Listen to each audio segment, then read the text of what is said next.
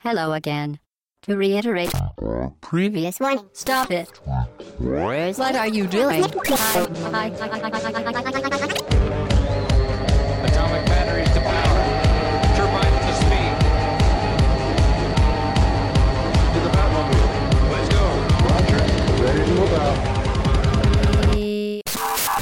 Au bas gauche droite.fr, le podcast Session 30, c'est un podcast d'actualité. Bonjour tout le monde, nous sommes le dimanche 17 février 2013, c'est le matin.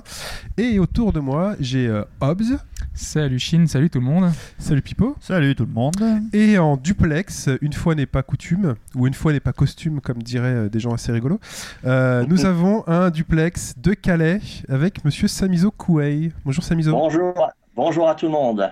Voilà, alors donc euh, Voilà. monsieur vient de Calais, il a l'accent, donc euh, ne soyez pas perturbés. Donc on a l'accent corse, l'accent du Nord, et puis on a l'accent parisien un peu dégueu, euh, voilà, Ouais. avec Et- moi et, et Hobbs.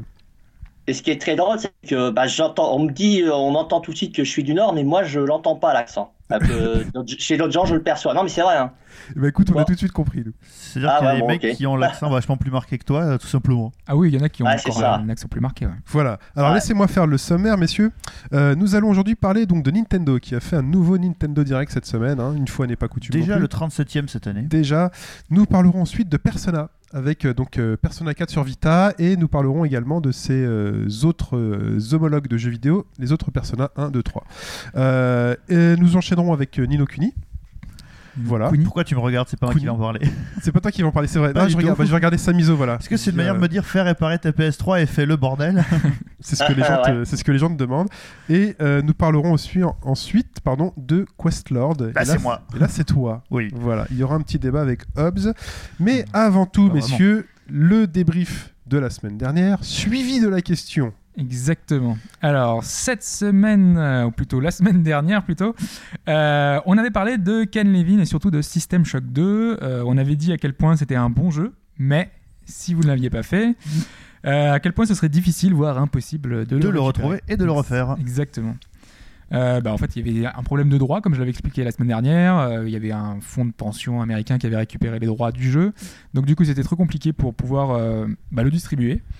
Et du coup, le jeu était vendu nulle part, tout simplement. hein. Il était ni sur Steam, euh, ni sur euh, Wheel of Game. Et tout simplement, est-ce que, parce que tu sais qu'il y a plein de soucis avec des vieux jeux que tu peux pas relancer, est-ce qu'il était relançable euh, en l'état? Après, en état, il était relançable. D'accord. Donc, le jeu, euh, on pouvait, il pouvait marcher très bien, sauf sur les configs 64 bits. Par contre, je crois qu'il y Ah, avait un problème. Forcément.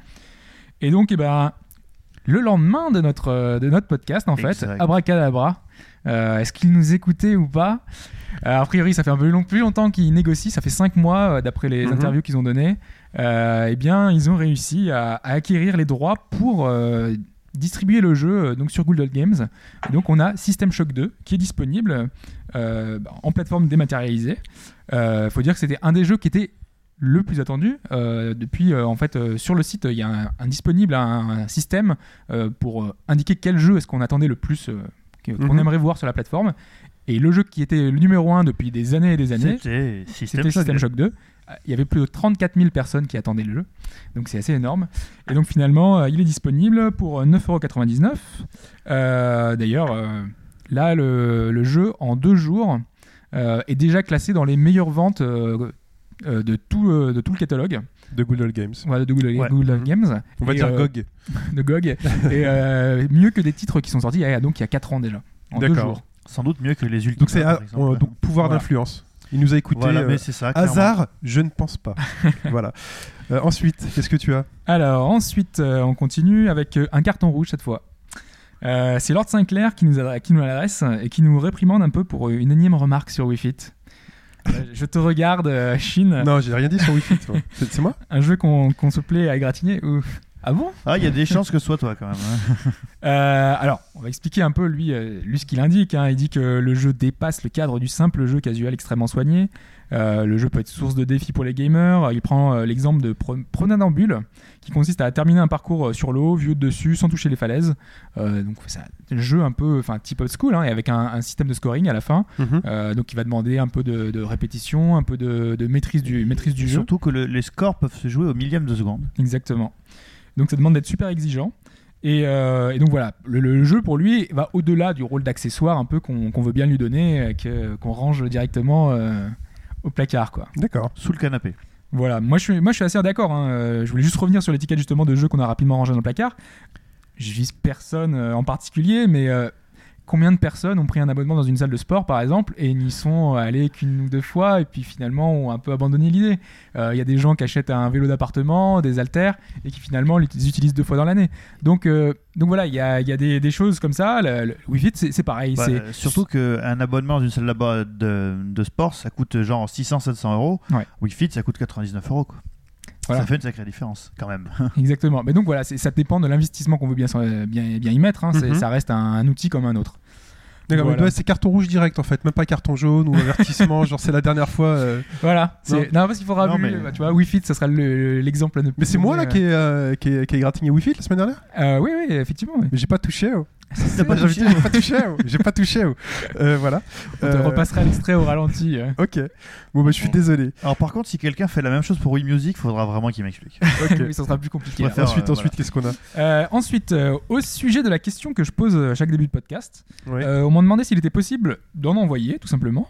Euh, alors, pour tout vous dire, quand je le fais moi-même, ça me prend pas mal de temps de me documenter sur certains sujets. Mhm. Euh, par exemple, pour la question du jour, euh, j'ai dû mettre 5 ou 6 heures hein, pour la terminer. Euh, J'aime pas trop me fier à Wikipédia et à différents euh, sites un petit peu euh, trop mainstream. J'aime bien rechercher un peu Donc pas mal tu de vas dans les bibliothèques chercher les bouquins en latin et tout quoi? Ça, je- ça va pas jusque là, mais euh, mais je veux dire, j'essaie bien de recouper des informations, de regarder des vidéos, de voir des images pour essayer de voir si ça correspond Tu bien. à ce regardes des a. microfilms, tu sais, comme dans les films d'espionnage.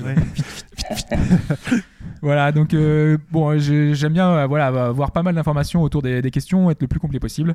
Et, euh, voilà, donc euh, si vous avez des questions, évidemment, euh, vous pouvez me les envoyer. Ça, m'aidera toujours. Euh, Vous avez des propositions, des anecdotes, des choses. Euh, voilà, je suis ouvert, il n'y a pas de souci.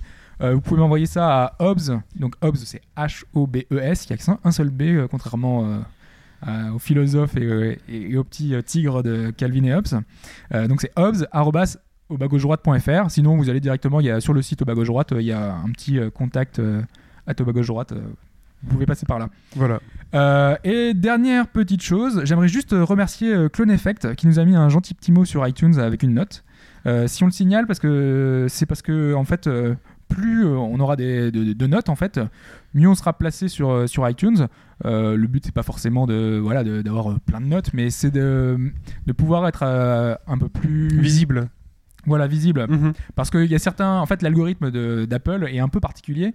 On ne sait pas trop comment il marche, mais euh, par exemple, des podcasts qui sont plus euh, euh, mis à jour depuis euh, peut-être 2-3 ans, et ben, ils continuent d'être euh, Mieux classés que nous. mieux classés, pas forcément mieux classés que nous, mais je veux dire, ils sont bien mis dans le. En avant. euh, en avant, Ouais, voilà. Ils sont en tête de gondole, euh, comme on dit. Exactement. Alors c'est pas forcément parce qu'ils sont très vus ou très écoutés, euh, c'est parce que euh, voilà, il y a différents systèmes qui fait que c'est comme ça. Il faut donc, des euh, notes. Bon bah écoutez, n'hésitez pas à nous noter. Et puis c'est surtout que Hobbes veut s'acheter un Porsche Cayenne donc euh, Voilà. c'est ça. voilà, ben donc euh, voilà, on remercie les gens qui, qui mettront une note, mais même les autres hein, qui, qui nous écoutent, c'est déjà pas mal, et euh, on vous remercie. Voilà, mais c'est 5 étoiles ou 4 étoiles. Hein. Voilà. Euh. Et Euh, moi, je voulais juste rajouter une toute petite chose. Allez, euh, Pipo, t'as 30 à- Oui, j'ai 30 secondes. Et c'est surtout à l'encontre de Sami. Euh, suite à ce qu'on a, à ce qu'on a, on a parlé de Ken.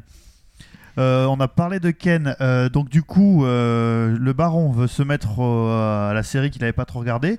Sami en a profité pour parler de JoJo's Bizarre Adventure. Et à cause de lui, j'ai passé la nuit à lire des JoJo's Bizarre Adventure. Donc merci.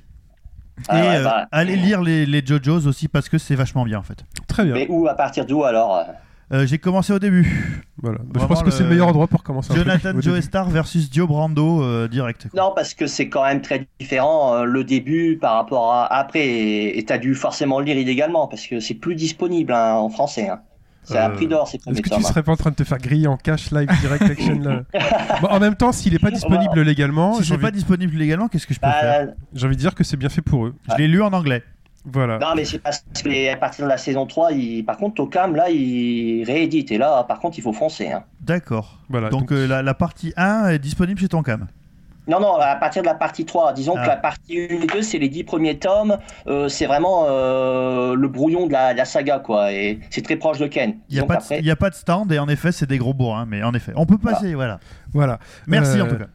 En tout cas, voilà, procurez-vous euh, ça légalement si vous pouvez, sinon, bah, tant pis pour eux. Et Hobbs, Hobbs, la question, pardon. Alors, la question va un peu faire écho à l'actualité. Euh, on sait évidemment que prochainement deux nouvelles consoles de salon vont sortir. Et c'est forcément un événement. Une 3DO et une Lynx. Non, c'est pas ça. Pardon. Ça aurait pu. Euh, donc on va retourner dans le passé, direction le Japon. Nous sommes le 4 mars 2000 et l'une des consoles les plus vendues de tous les temps est sur le point d'être lancée. Je viens bien entendu parler de la PS2. Exactement. Alors, euh, tout le monde évidemment se souvient de cette console, mais aussi de son lancement. Pourquoi? À cause un petit peu de son line-up.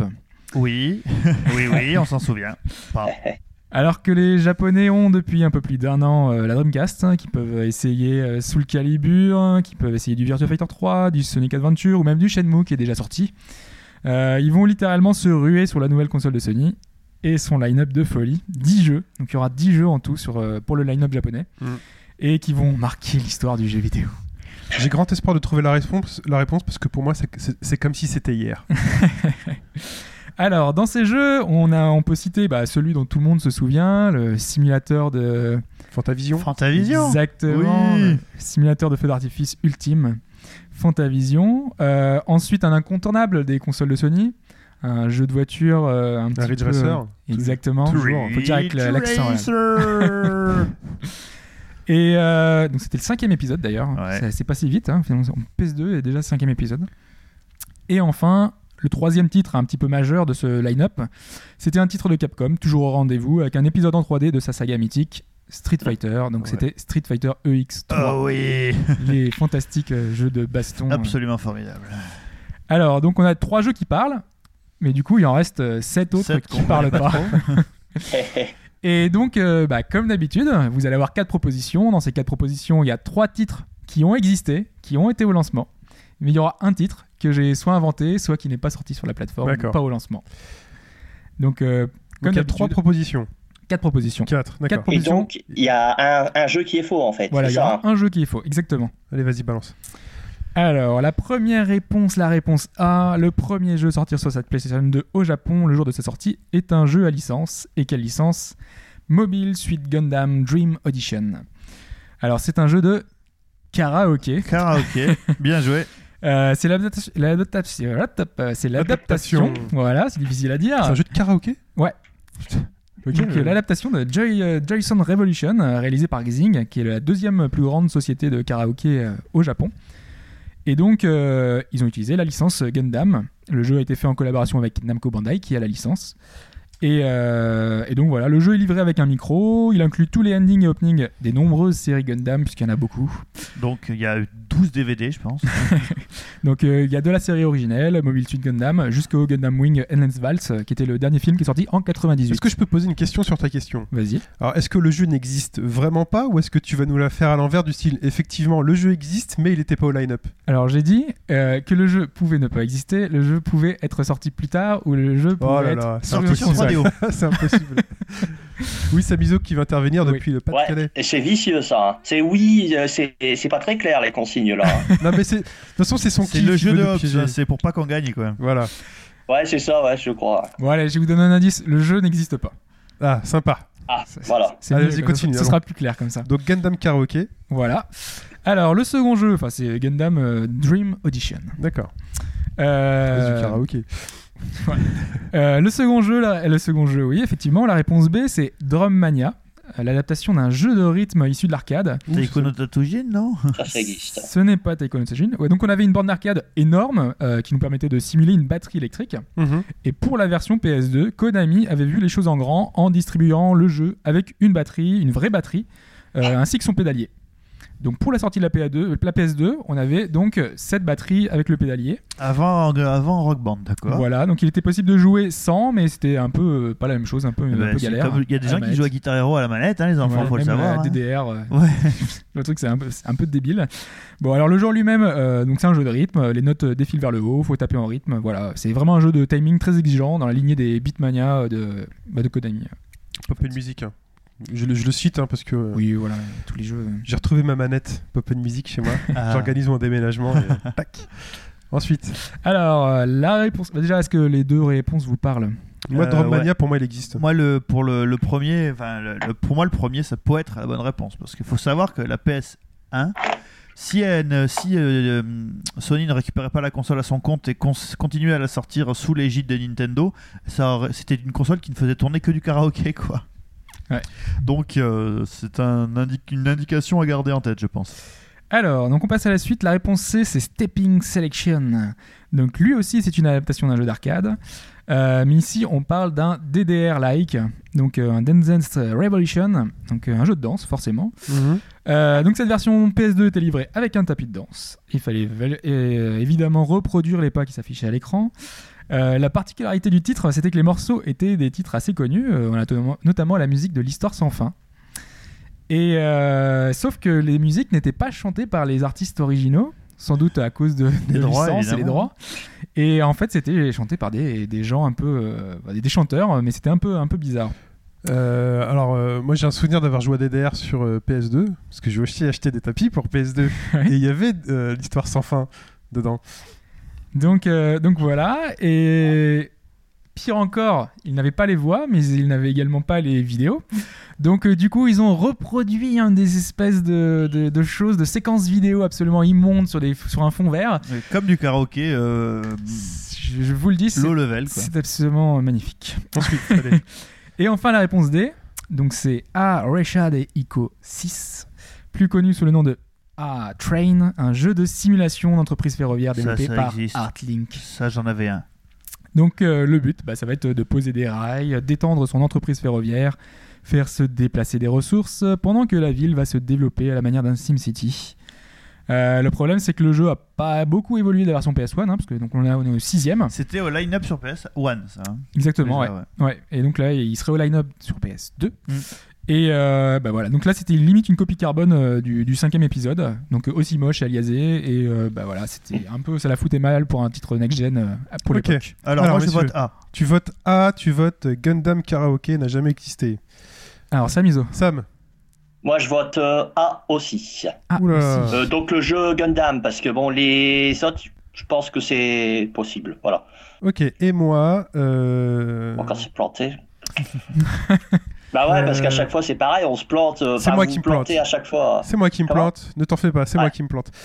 Euh, C'est une histoire alors, de chaise. en Je suis aussi tenté par le Gundam Karaoke, mais comme j'ai joué un DDR avec Neverending Story dedans, je pense que euh, c'était pas au line-up, ça a été beaucoup plus tard. Et je dis, voilà, Stepping Selection, cette espèce de titre euh, qui en plus qui est moche. En plus, pour un jeu au Japon, Stepping Selection. Non, pour moi, c'est C. Voilà. Les dés sont jetés, les jeux sont faits, oui, messieurs. Samizo. Euh, Si je puis me permettre, euh, je crois qu'il a dit que c'était un jeu qui n'existait pas. Ouais, Donc, ouais, mais euh, euh, Stepping. Il est fourbe. Ah oui, non, oui, il y a, été- oui, il y a, il y a Tournou- il y a Louvoyer, ouais, effectivement. Ouais, ouais. C'est pas clair. C'est un, c'est un fourbe. Très bien. Et ben écoutez, messieurs, on passe euh, donc à l'actu de la semaine. Et l'actu de la semaine, et ben.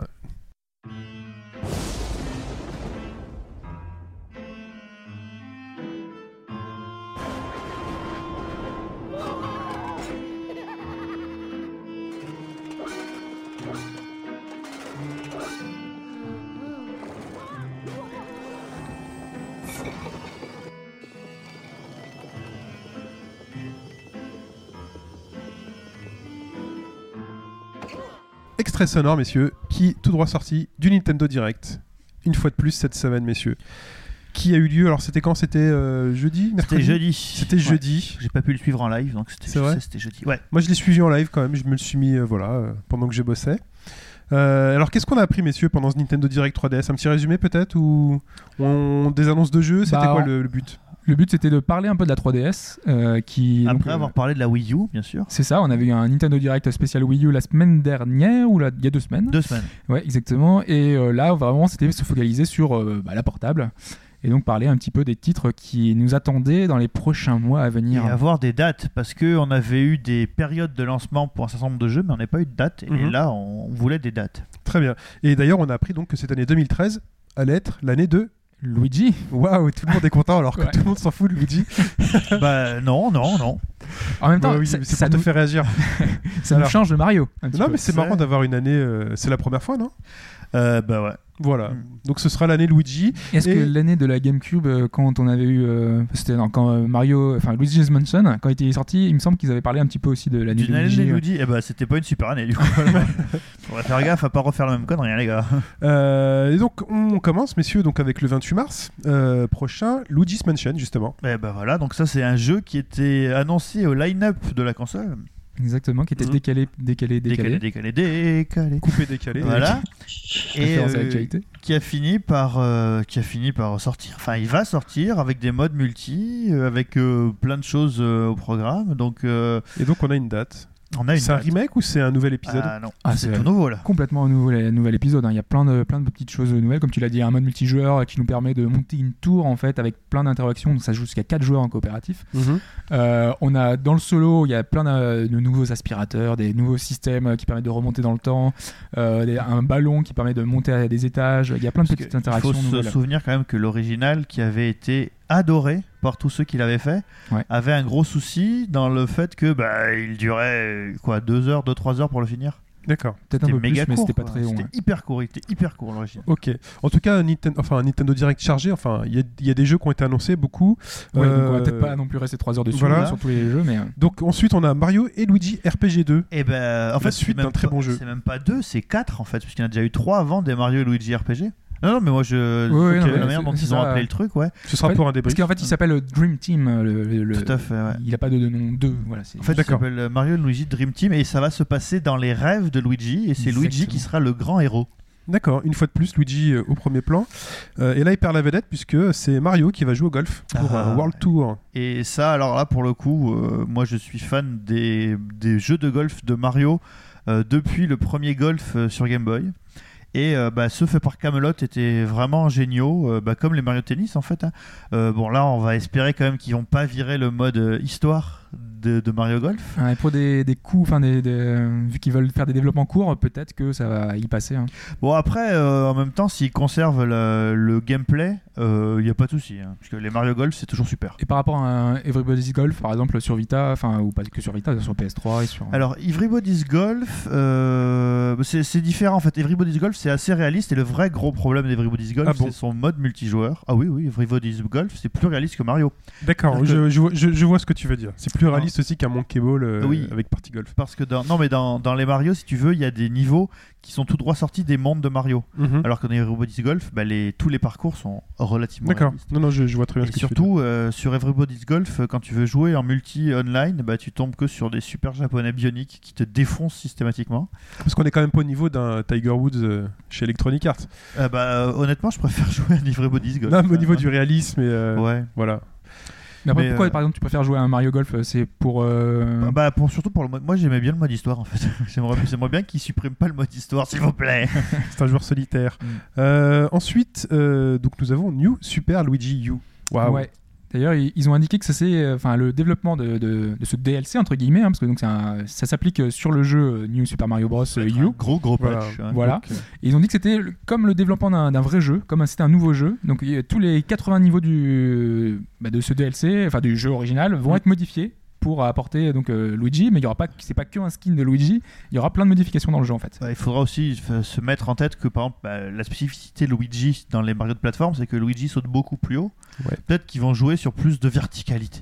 C'est Peut-être, Allez possible, ouais. savoir. Il y a peut-être des, des passages secrets qu'on n'avait pas eu. On ensuite, euh, on ensuite, on enchaîne, messieurs, avec Inazuma Eleven 3, Spark and Bomber sur 3DS, donc un nouvel épisode. Bah, un nouvel épisode, c'est surtout que euh, c'est Inazuma, Inazuma Eleven, euh, il y en a pas beaucoup qui étaient sortis en Europe. Bah, et si, Sur, quand même sur- trois. sur DS, 3DS, Enfin, il y a le combo et demi. 1-2, il y a le 1 et 2 qui, ont, qui sont sortis en je le crois, premier, t'as. Inazuma Eleven qui est sorti, ensuite il y a eu Feu et Glace, Ouais. ce qui compte, euh, bon, Puis il y a eu Chrono, il y a eu Temps et Espace, je sais pas trop, il y en a eu deux aussi. euh, Chrono je sais pas, parce qu'il y a un épisode sur Wii, sur Wii, Ouais. d'Inazuma Eleven. Donc, euh, Mais il me semble que ça fait longtemps que les gens le réclament, en tout cas celui-là. D'accord. Mais euh, écoutez, bah, Vraiment. il sera là si euh, vous faites partie des Et- impatients. Et vous pouvez euh, fusionner avec des bébés T-Rex pour faire Voilà. des frappes en feu.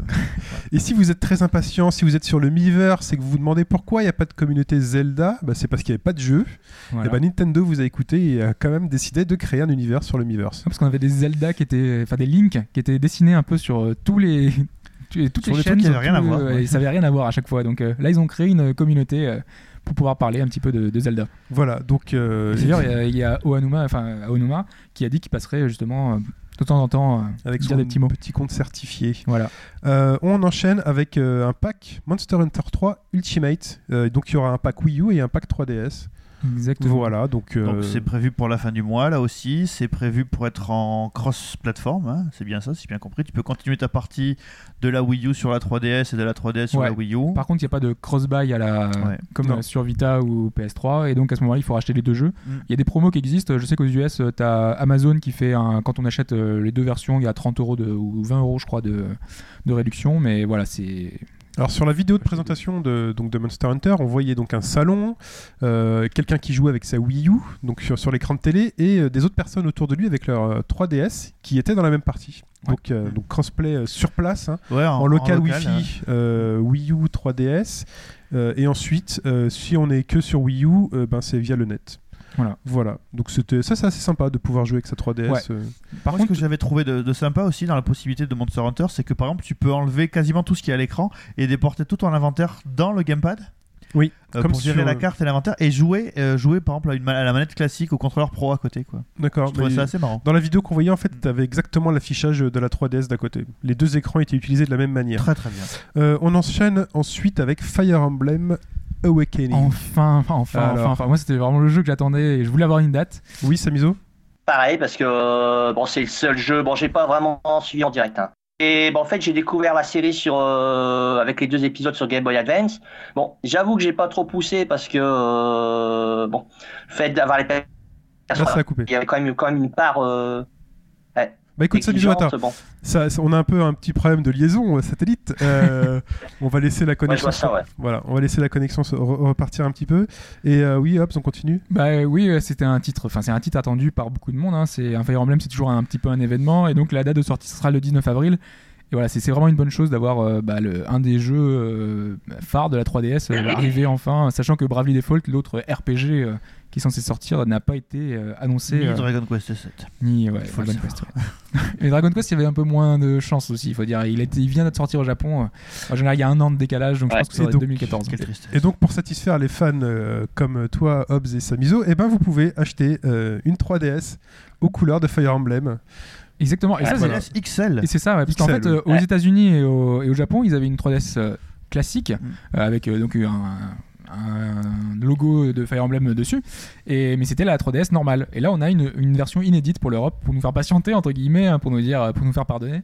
euh, pour qu'ils se font pardonner et qu'ils se fassent pardonner.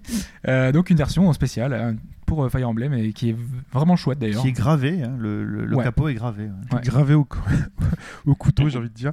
De Euh, cuisine, bien sûr.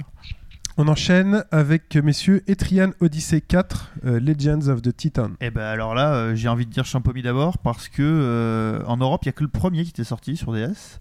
Euh, Etrian Odyssey, c'est un dungeon crawler, tout ce qu'il y a de plus euh, classique, on va dire. Plus old avec school. euh, voilà old school avec euh, de l'automapping avec euh, bah, tu vas dans un village on te donne des quêtes tu vas dans le donjon tu descends jusqu'à ce que tu sois plus en mesure d'affronter les ennemis tu remontes et etc etc donc euh, c'est c'est très bien alors il y a Gizou qui en ce moment sur le forum fait le premier Etrian et qui en est très très très heureux.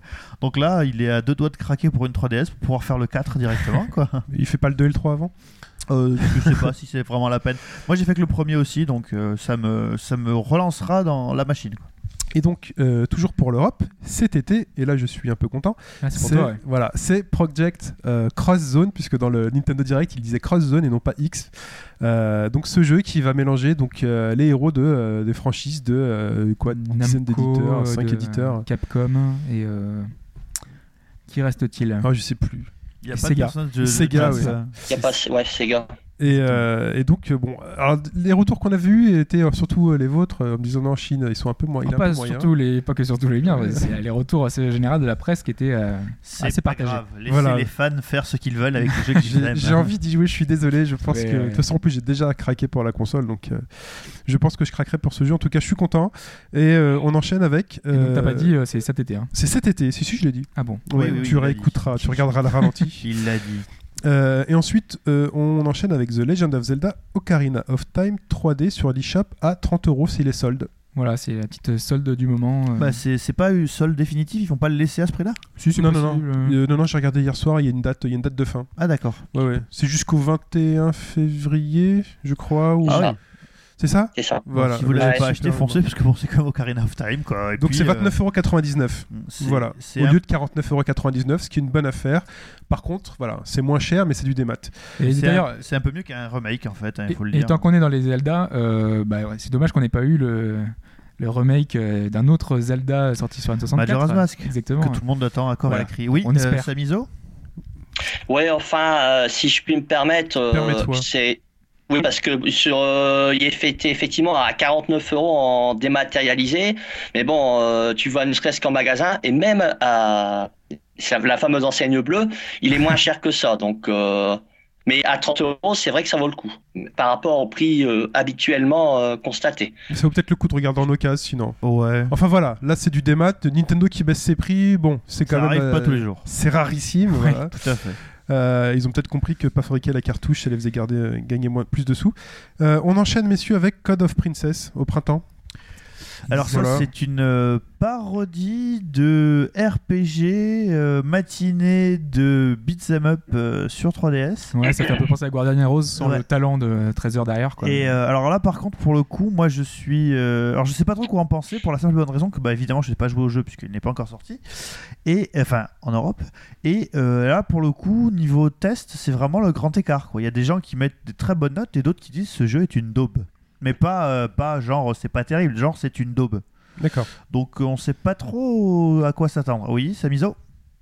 Euh, ben, apparemment, j'ai vu euh, qu'il y a des, beaucoup de gens qui disent que ça, en fait, ça serait une euh, copie sans, sans génie d'un d'un jeu qui est annoncé depuis un certain bout de temps sur PS3 et, et Vita, euh, Dragon's Crown, je crois, de VanillaWare. Ah Ouais. oui. Ouais, enfin, la copie est euh, enfin, entre guillemets assez moyenne parce que Dragon's Crown, c'est, enfin, il y a un- un effet un peu stylisé, tu vois, sur, sur le jeu. Bah, c'est ce que j'ai lu, hein. je connais pas le jeu après. hein. Alors ok, ok. mais, en, euh, en- en moyenne, les poitrines de Dragon's Crown sont 10 fois supérieures à celles de Code of Princess. ça, c'est très vrai. Voilà. Ce qui est déjà un bon Ouais. point. Euh, on enchaîne avec du, du Pokémon Pokémon Mystery Dungeon Gets to Infinity.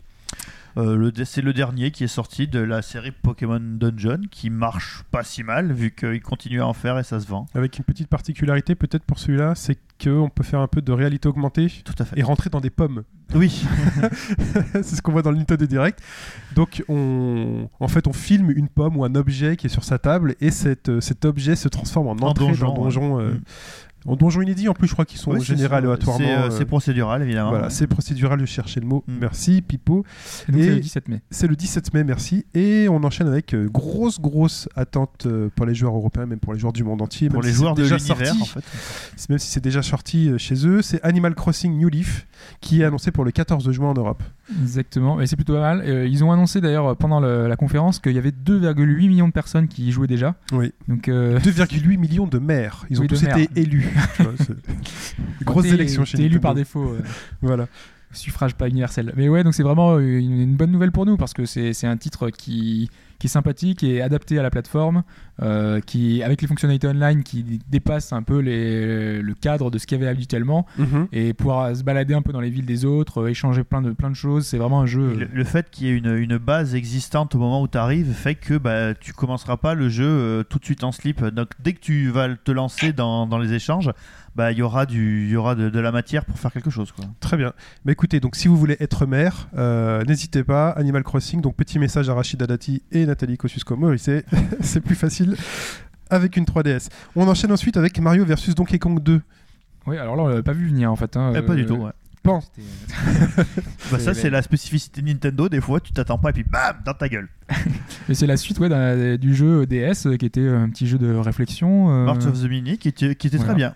Alors attendez, c'est le jeu où on a des petits Mario. euh, Alors en gros, c'est euh, c'est Lemmings. euh, Lemmings euh, rencontre Mario, quoi. oui. Et en gros, tu as des petits Mario euh, à qui tu peux donner des ordres pour euh, finir des niveaux. Moi j'ai l'impression que je jouais déjà à ça sur Game Boy Advance. Oui, il y avait une version sur Game Boy Advance. Ouais. Donc euh, alors ça c'est le 2 qui a annoncé sur 3DS. Alors c'était quoi les titres euh Alors je sais, il y avait un, c'était March of the Mini, mais Ouais. il, avait, il avait pas de numéro. Je crois qu'il y avait, je crois que le premier Mario versus Donkey Kong, il était sur Game Boy Advance, non? Oui, oui. Ouais. Ok, Sur Game Boy Advance, il y a une version DS et puis maintenant il y a celui-là. très bien. D'ailleurs, je crois Finalement, euh, même le sur Game. Watch, c'est Mario versus Donkey Kong. hein. À peu de Oui. choses près, oui.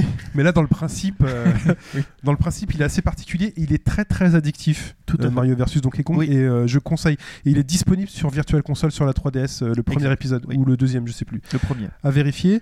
Et un jeu, alors là, si vous n'avez pas eu la Wii et que vous avez regretté de ne pas avoir eu la Wii pour certains bons jeux qu'il y a eu sur cette console, même d'excellents jeux, et ben on a Donkey Kong Country Return 3D.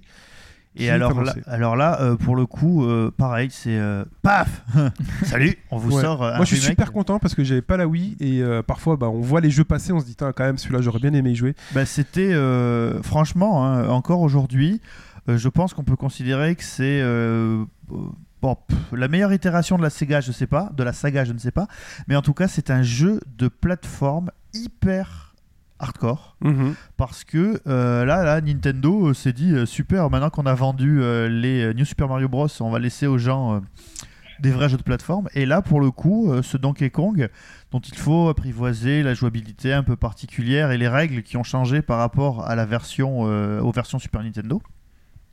Bah là, ils ont produit un jeu de plateforme absolument génial qui, quand tu- veux aller loin, tu es obligé de rentrer dans la zone. Voilà. Oui. C'est en gros, c'est Super Meat Boy en mieux habillé. Donc, il- de toute façon, il est dans la lignée donc, du Donkey Kong Country. euh, Ah ouais, donc il y a encore les, les roulades. Quand vous êtes dans le vide et que vous faites une roulade, bah, vous pouvez ressauter. Euh, la physique n'existe pas. hein. donc euh, là, pour, pour le coup, c'est la, la, la, la sortie de. C'est une belle annonce. Mais après, sur l'écran de la 3DS, je sais pas, si- j'ai un peu peur que ce soit un peu petit. Je sais pas. Je- Bah, en fait, tu peux télécharger un trailer. Ouais. donc tu peux pas le En regarder 3D. en streaming. Tu le regardes pas en streaming celui-là. Donc- donc tu peux télécharger un trailer sur ta C'est une 3DS appli, ouais. et euh, donc à vo- voir euh, à quoi ça va ressembler et euh, ça a de la gueule. Et ça a de la gueule. Et surtout que le jeu jouait déjà sur le changement de plan à la Mutant Muds Ah ouais, à l'époque. Donc là, avec un effet de 3D, il y a peut-être moyen d'en rajouter encore.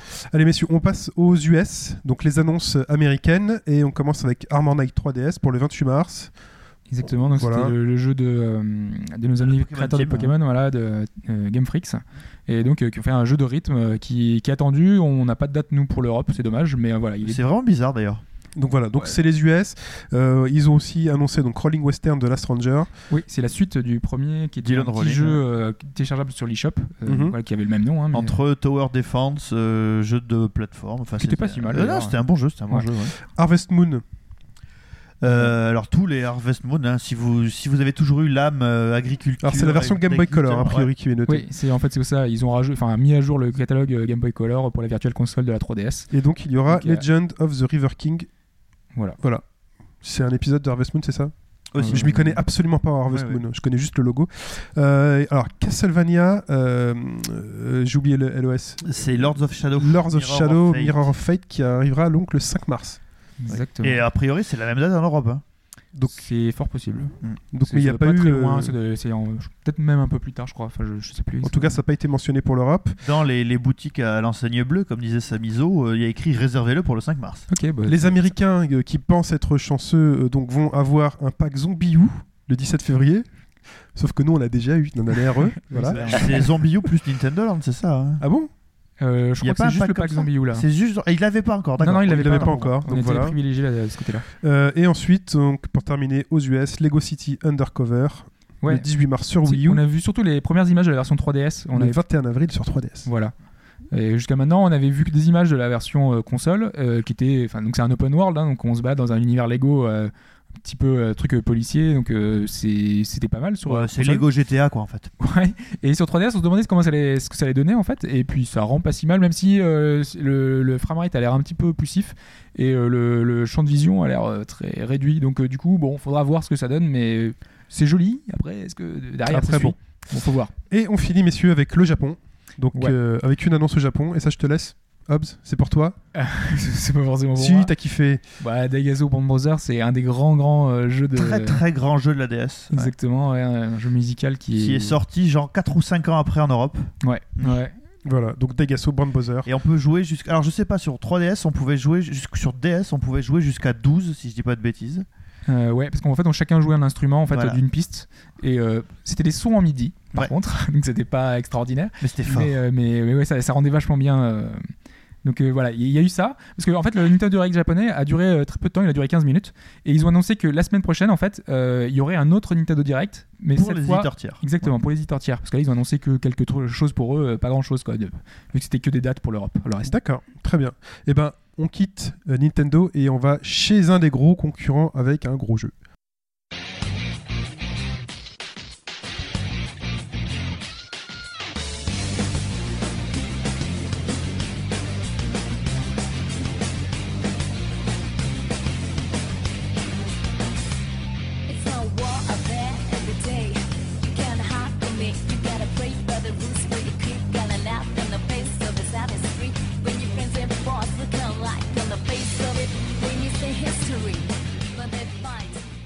C'était euh, donc le thème de Persona 4, euh, gros jeu de la, Vita, qui était un gros jeu de la PS2, et euh, donc qui nous revient donc sur Vita dans une version donc The Golden, version améliorée, remasterisée, on sait pas trop. Mais avant tout, donc il y a eu d'autres épisodes de Persona, et c'est Samizo qui va nous en parler. Alors Persona, c'est quoi Samizo? Alors Persona, à l'origine, c'est une euh, série spin-off d'une très longue série de, et très ancienne d'ailleurs aussi de JRPG qui s'appelle Shin Megami Tensei. Oui. Alors euh, la particularité de ces jeux, c'est que il se passe, on va dire, dans un Japon contemporain, euh, en fait, où euh, il y a des manifestations surnaturelles, donc il y a beaucoup d'histoires de démons, euh, des thèmes et des, parfois dérangeants pour euh, une une audience occidentale, on va dire. Ça n'hésite pas à appuyer du côté de la, de la religion chrétienne. Et euh, puis d'après ce que j'ai pu comprendre, parce que j'ai très peu joué à, aux autres épisodes de la série, euh, bah, ça se termine souvent très mal. Donc euh, c'est pas trop exporté. euh, en dehors des frontières du Japon. Et en fait, en 96 euh, est sorti le premier épisode de Persona. Donc, euh, J'ai j'ai une oui. question. Bon, quand on dit spin-off de Shin Megami Tensei, Shin Megami Tensei, c'est quoi rapidement? Mais c'est tu. mais- C'est la même chose Non, mais c'est la même chose que. C'est pas la même chose. Alors, ok. Quelle différence? Alors euh, la différence, c'est que c'était une autre série de RPG dans un, un entre guillemets un autre univers, Ouais. euh, et qui est une, une série en part entière, une, une branche si tu veux. euh, là, on a le quatrième épisode qui va arriver prochainement au Japon. Et c'est aussi, 3DS. dans, c'est aussi dans un Japon contemporain ou c'est. Euh, Non, c'est quelquefois post, euh, si je puis me permettre, quelquefois, voilà, ça commence dans un Japon contemporain, mais ça glisse euh, quelquefois, enfin, dans un monde post-apocalyptique. Par exemple, le 3, euh, le, bon, qui est sorti en, en Europe et même en France, où, est traduit d'ailleurs. Je l'ai, mais j'ai très peu joué parce que c'est très très difficile. Euh, en fait, on commence dans le Japon contemporain, mais ça bascule très rapidement dans une dimension parallèle. Et apparemment, le 4, ça serait un Japon post-apocalyptique. D'accord. Moi, j'avais une question. J'ai acheté euh, dans la série Shin Megami Tensei le Digital Devil Saga DDS. Ouais. Et est-ce que c'est euh, est-ce que c'est encore un spin-off des spin-offs ou est-ce Oui. que c'est un spin-off hein, aussi hein? Oui, c'est un spin-off, effectivement. Ben, bon, je l'ai. Bon, il y a d'autres spin-offs aussi. Il y a un autre qui s'appelle. euh, euh, en deux épisodes, mais il y a- que le premier qui est sorti en, en Europe, c'est euh, euh, Devil Summoner. Ouais. C'est un action RPG, là, qui se passe dans un Japon dans, pendant l'ère Taisho, donc en fait, c'est les années 20-30. Mais euh, en fait, le lien entre tous ces personnages, c'est qu'il y a des démons. D'accord. Et c'est un peu ce qui fait la controverse d'ailleurs. Enfin, euh, un petit peu le jeu est un peu traité de, de- un peu subversif, un petit peu euh, contre la Ah, ouais, religion. Donc, euh, D'accord. Donc on reprend le, le cours, on retourne dans Ouais. le spin-off euh, donc Persona. Donc Persona premier du nom. Alors le premier Persona, il est sorti sur euh, PlayStation en 96 et il a eu également euh, les honneurs d'une sortie américaine. Enfin, quand je dis honneur, il faudrait mettre entre guillemets, parce que d'après ce que j'ai pu comprendre, euh, le jeu c'était en fait l'exemple parfait de ce qu'une localisation ne devrait pas être.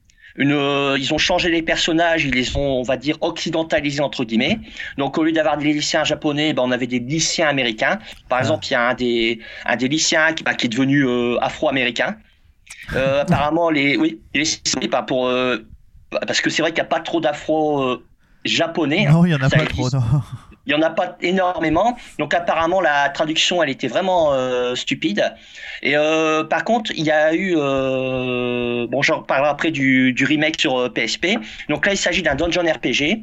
Donc les séquences de labyrinthe, enfin de donjons sont en vue subjective. Oui.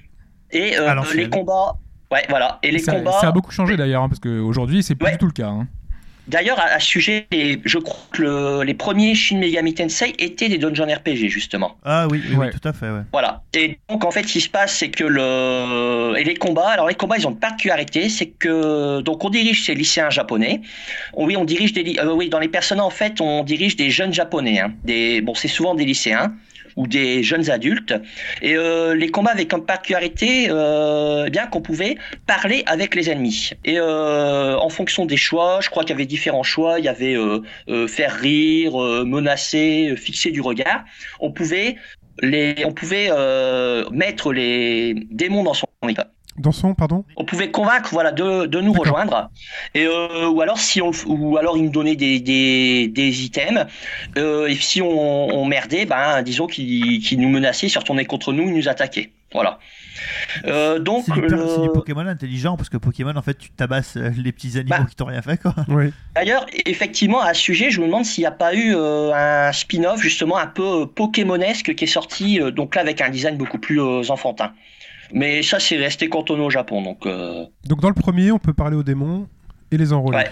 D'accord. Ensuite, Dans Shin Megami, dans le, dans le, alors ça, je sais Ouais. que dans le 4 qui sort, euh, on peut le faire aussi. On peut taper Non. la discute. Ah si si, dans Shin Megami Tensei 4, j'ai lu que c'était possible. Ah oui, pardon, excusez-moi. Dans le euh, quatre, excusez-moi, dans le je que tu parlais de Persona. Non, non, oui, c'est oui, Ouais, oui, parce, que, oui. parce que là, on est reparti sur, la, sur Oui, Persona. on est sur fait. Persona, Pipo. Pas de problème. C'est hyper compliqué. Eh oui, Reconnaissez-le. C'est une série complexe. Ouais, ouais, c'est Ouais. vrai. avec spin-off de spin-off. Alors, Ensuite, en ce qui concerne alors l'épisode euh, 2, alors il a comme particularité en fait d'avoir été coupé en deux. C'est deux, euh, c'est la même histoire, mais apparemment c'est dans des dimensions parallèles. Donc il y a eu deux épisodes, Innocent Sin et euh, Eternal Punishment. Alors euh, la particularité de ces épisodes qui sont également sortis sur euh, PS euh, PS1. Alors là cette fois les séquences, euh, on va dire de, don- de dungeon crawling, donc quand on se balade dans les donjons, sont en euh, 3D isométrique. Alors, euh, on peut toujours parler avec les démons.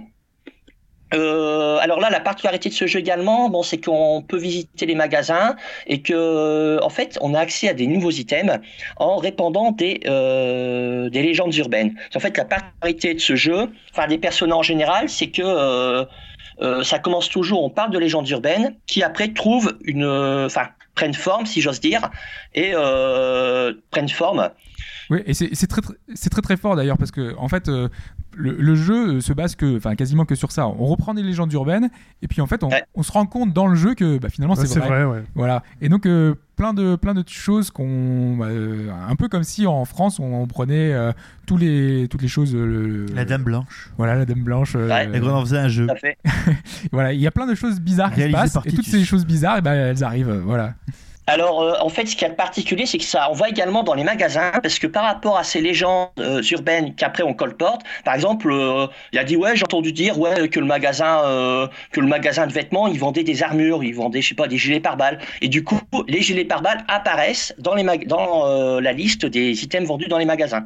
D'accord. Bon, ce qu'il y a de particulier également euh, dans ce euh, par rapport à Persona 2, c'est que euh, le premier épisode, Innocent Sin, n'est pas sorti aux États-Unis. Alors pourquoi? Euh, Par contre, il est sorti sur PSP mais un peu modifié parce que disons qu'il y a, en fait tous les labyrinthes sont liés à des légendes urbaines. C'est-à-dire par exemple, à un moment on est bloqué euh, dans un sous-sol, si on dit voilà c'était un abri anti-atomique euh, dont on pouvait pas s'échapper. Et ce qui se passe, c'est qu'il y a une des légendes qui prend forme. Apparemment, c'est l'un des boss. Eh ben, c'est Adolf Hitler et les nazis. Euh, par rapport à la rumeur Ah que bah ouais. Adolf Hitler, il serait vivant.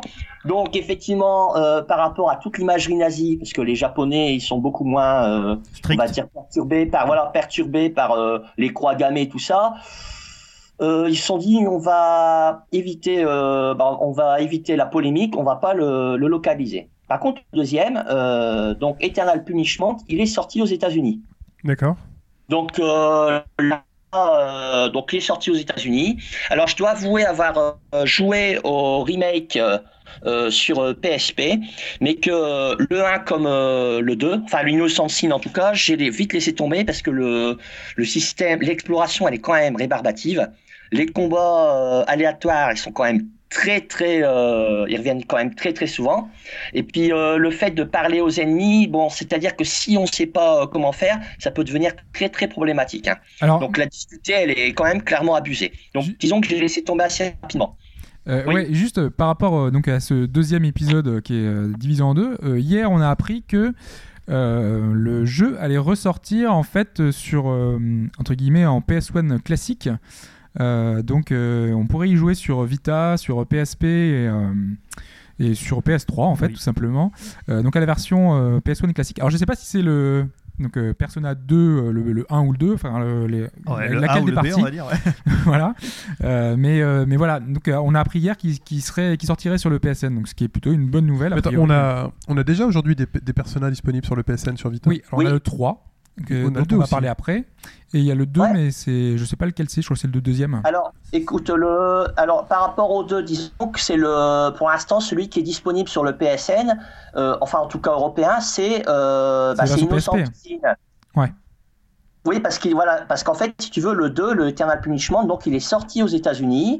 Euh, bon, euh, comme il n'y avait plus d'imagerie euh, nazie, tout ça, ils ont pu le, le passer, euh, le passer sans problème. Et donc, ben, il était question à un moment qu'ils fassent un portage du, du, de ce, de ce Eternal Punishment. Après, je sais pas ce qui, ce qui va en être. hein. Donc c'est ça. Ben, en fait, je pense qu'ils n'ont pas fait le portage et donc du coup, ils vont juste Ah, sortir le- la version euh, PS1 classique. D'accord. Très bien. Alors, Ensuite. ensuite, ah bah ensuite, on arrive donc là au, avec l'épisode qui a vraiment fait exploser la série en dehors du Japon et notamment en Europe parce que c'était le premier à être disponible en Europe, c'est Persona 3. Et il marque un vrai Alors- tournant dans la, dans la saga en fait, hein, parce que Alors voilà, alors à plusieurs titres. Déjà, euh, bon, ça reste un dungeon RPG. Alors déjà, il y a un changement de caractère designer. Ça veut dire que les premiers épisodes c'était un certain euh, Kaneko. Et là, il est remplacé par un certain, il est remplacé par euh, Shinegori euh, Soeshima. C'est pas grave, on t'en tire par rigueur.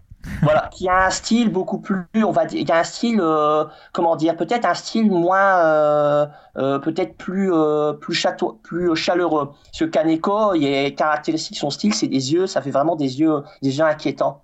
Pas des, des yeux morts, vous irez voir, ça fait des grandes pupilles et des, des cils très apparents. mais ça allait bien avec le jeu justement, qui était très morbide, Voilà. très. Alors, euh, le Persona 3, donc, il est sorti sur PS2, donc il est sorti en 2007, euh, pardon, en 2006 euh, au Japon, et il est sorti en ensuite en 2007, en 2008 euh, en Europe notamment. Alors, il garde la formule Dungeon RPG. Euh, simplement là, euh, donc on visite un donjon, euh, un donjon unique, donc le Tartarus. Parce que là, la légende urbaine, il n'y en a qu'une seule. C'est bien qu'un lycée. À- en fait, entre bon, comment expliquer C'est la Dark Hour. Donc c'est l'heure. c'est le passage. En fait, c'est le passage entre deux jours. Et en fait, pendant ça, ça se transforme en donjon. Donc en fait, autre particularité, c'est que les musiques bah, sont devenues, on va dire, beaucoup plus euh, J-pop, si j'ose dire, mais Mhm. très bien fait. hein. Ouais, ça fait très Euh, dance, c'est très euh, musique. Voilà, euh. effect- effectivement, bon, personnellement, j'adore. hein. Euh, et donc là, c'est un compositeur qui avait participé avant en bande son, mais on va dire au sein d'une équipe qui s'en occupe tout seul. Donc c'est Shoji Meguro, donc qui depuis s'est consacré à la bande son, la plupart des jeux Shin Megami en fait. Ok.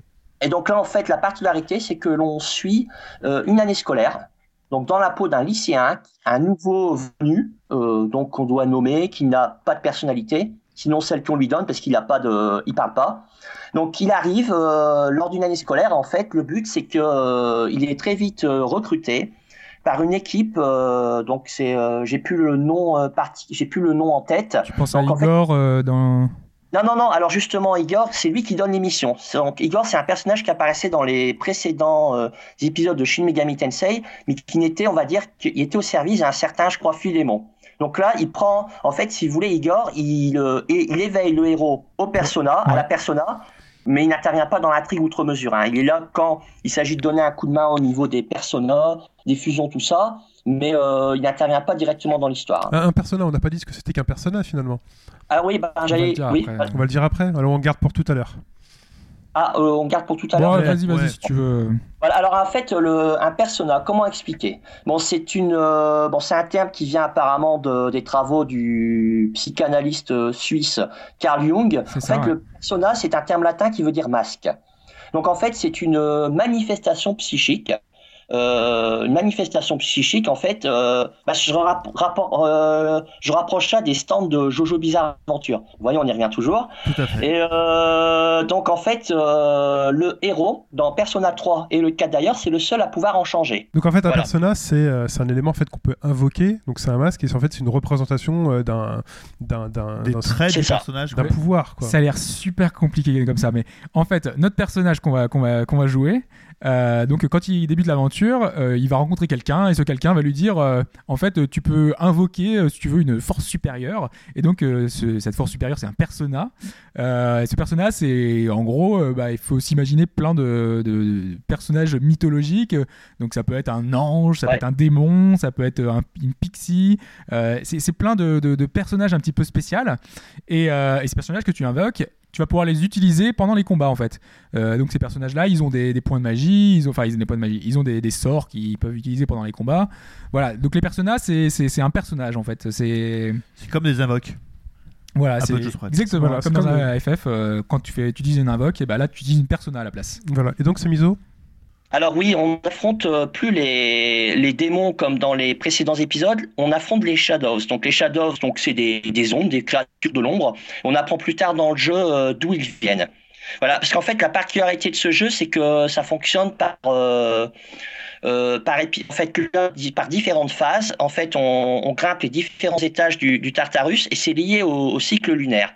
Et en fait, on apprend au fur et à mesure euh, ben, l'origine de ces Shadows et euh, puis ben finalement on se rend compte que ça va bien au-delà simplement de, de, de monstres comme ça et que ben le sort du monde est en jeu, hein. comme souvent dans les RPG d'ailleurs. Mais euh, C'est la base. Sinon, c'est pas un RPG. Et voilà. Persona, enfin le, le troisième épisode, enfin moi du coup j'ai, enfin j'ai juste à peine commencé, à peine touché, juste pour voir un petit peu ce que ça donnait, et un peu Ouais. comparer euh, parce que c'est mon frère qui a commencé et moi j'ai commencé, moi j'avais fait le 4 justement. Euh, du coup j'ai un peu, enfin pu voir ce que ça donnait. Et, et donc on a effectivement donc euh, le jeu, comme tu disais, il y a une espèce de tour, en fait un donjon, un seul donjon, comme dans pas mal de donjons RPG. c'est du dungeon crawler bien, bien comme il voilà, faut. Bien. à l'ancienne avec un Ouais. seul donjon tout à, à fait. faire. Sauf que sauf que les ennemis apparaissent là. Voilà, ouais, effectivement. Donc on les voit, euh, enfin sur la, sur la map. Euh, et, euh, et on a une partie, donc ça, la partie donjon, mais il y a aussi toute une partie annexe. Donc comme tu disais, c'est la vie de ce lycéen. Donc on va le suivre tous les jours. Donc on a, on a deux parties dans la journée, on a une partie dans l'après-midi et une partie le soir. Et, et en fait, on vit vraiment la vie de cet étudiant. Et du coup, le rythme est pas à la dungeon RPG où en général où on fait vraiment que du donjon et bah, si on n'est pas fan de ça, bah, rapidement on se lasse. On, Tout à voilà. fait. Là, on a vraiment. C'est bien dommage. Oui, c'est bien dommage, mais, mais voilà. Mais là, t'as vraiment tout- tous les à côté, t'as plein de, plein de petites choses intéressantes parce qu'il y a toutes les relations avec les personnages qui sont vraiment bien fichues. Justement, il faut euh, réussir à, à développer ces relations entre les personnages. Donc là, là, t'es dans le 4 déjà ça? Non, non, je suis toujours dans le 3 en Toujours dans Non, le c'est 3 le Ah, d'accord. C'est très réseau social en fait. Parce qu'en fait, le, le Hmm. 3 est très. Enfin, le 4 est quasiment juste une évolution du, du 3 en fait. D'accord. Parce que le, le Ouais. 3 était une révolution par rapport au, au 2 qui était vraiment très old school, qui avait une mécanique enfin, qui était très sombre.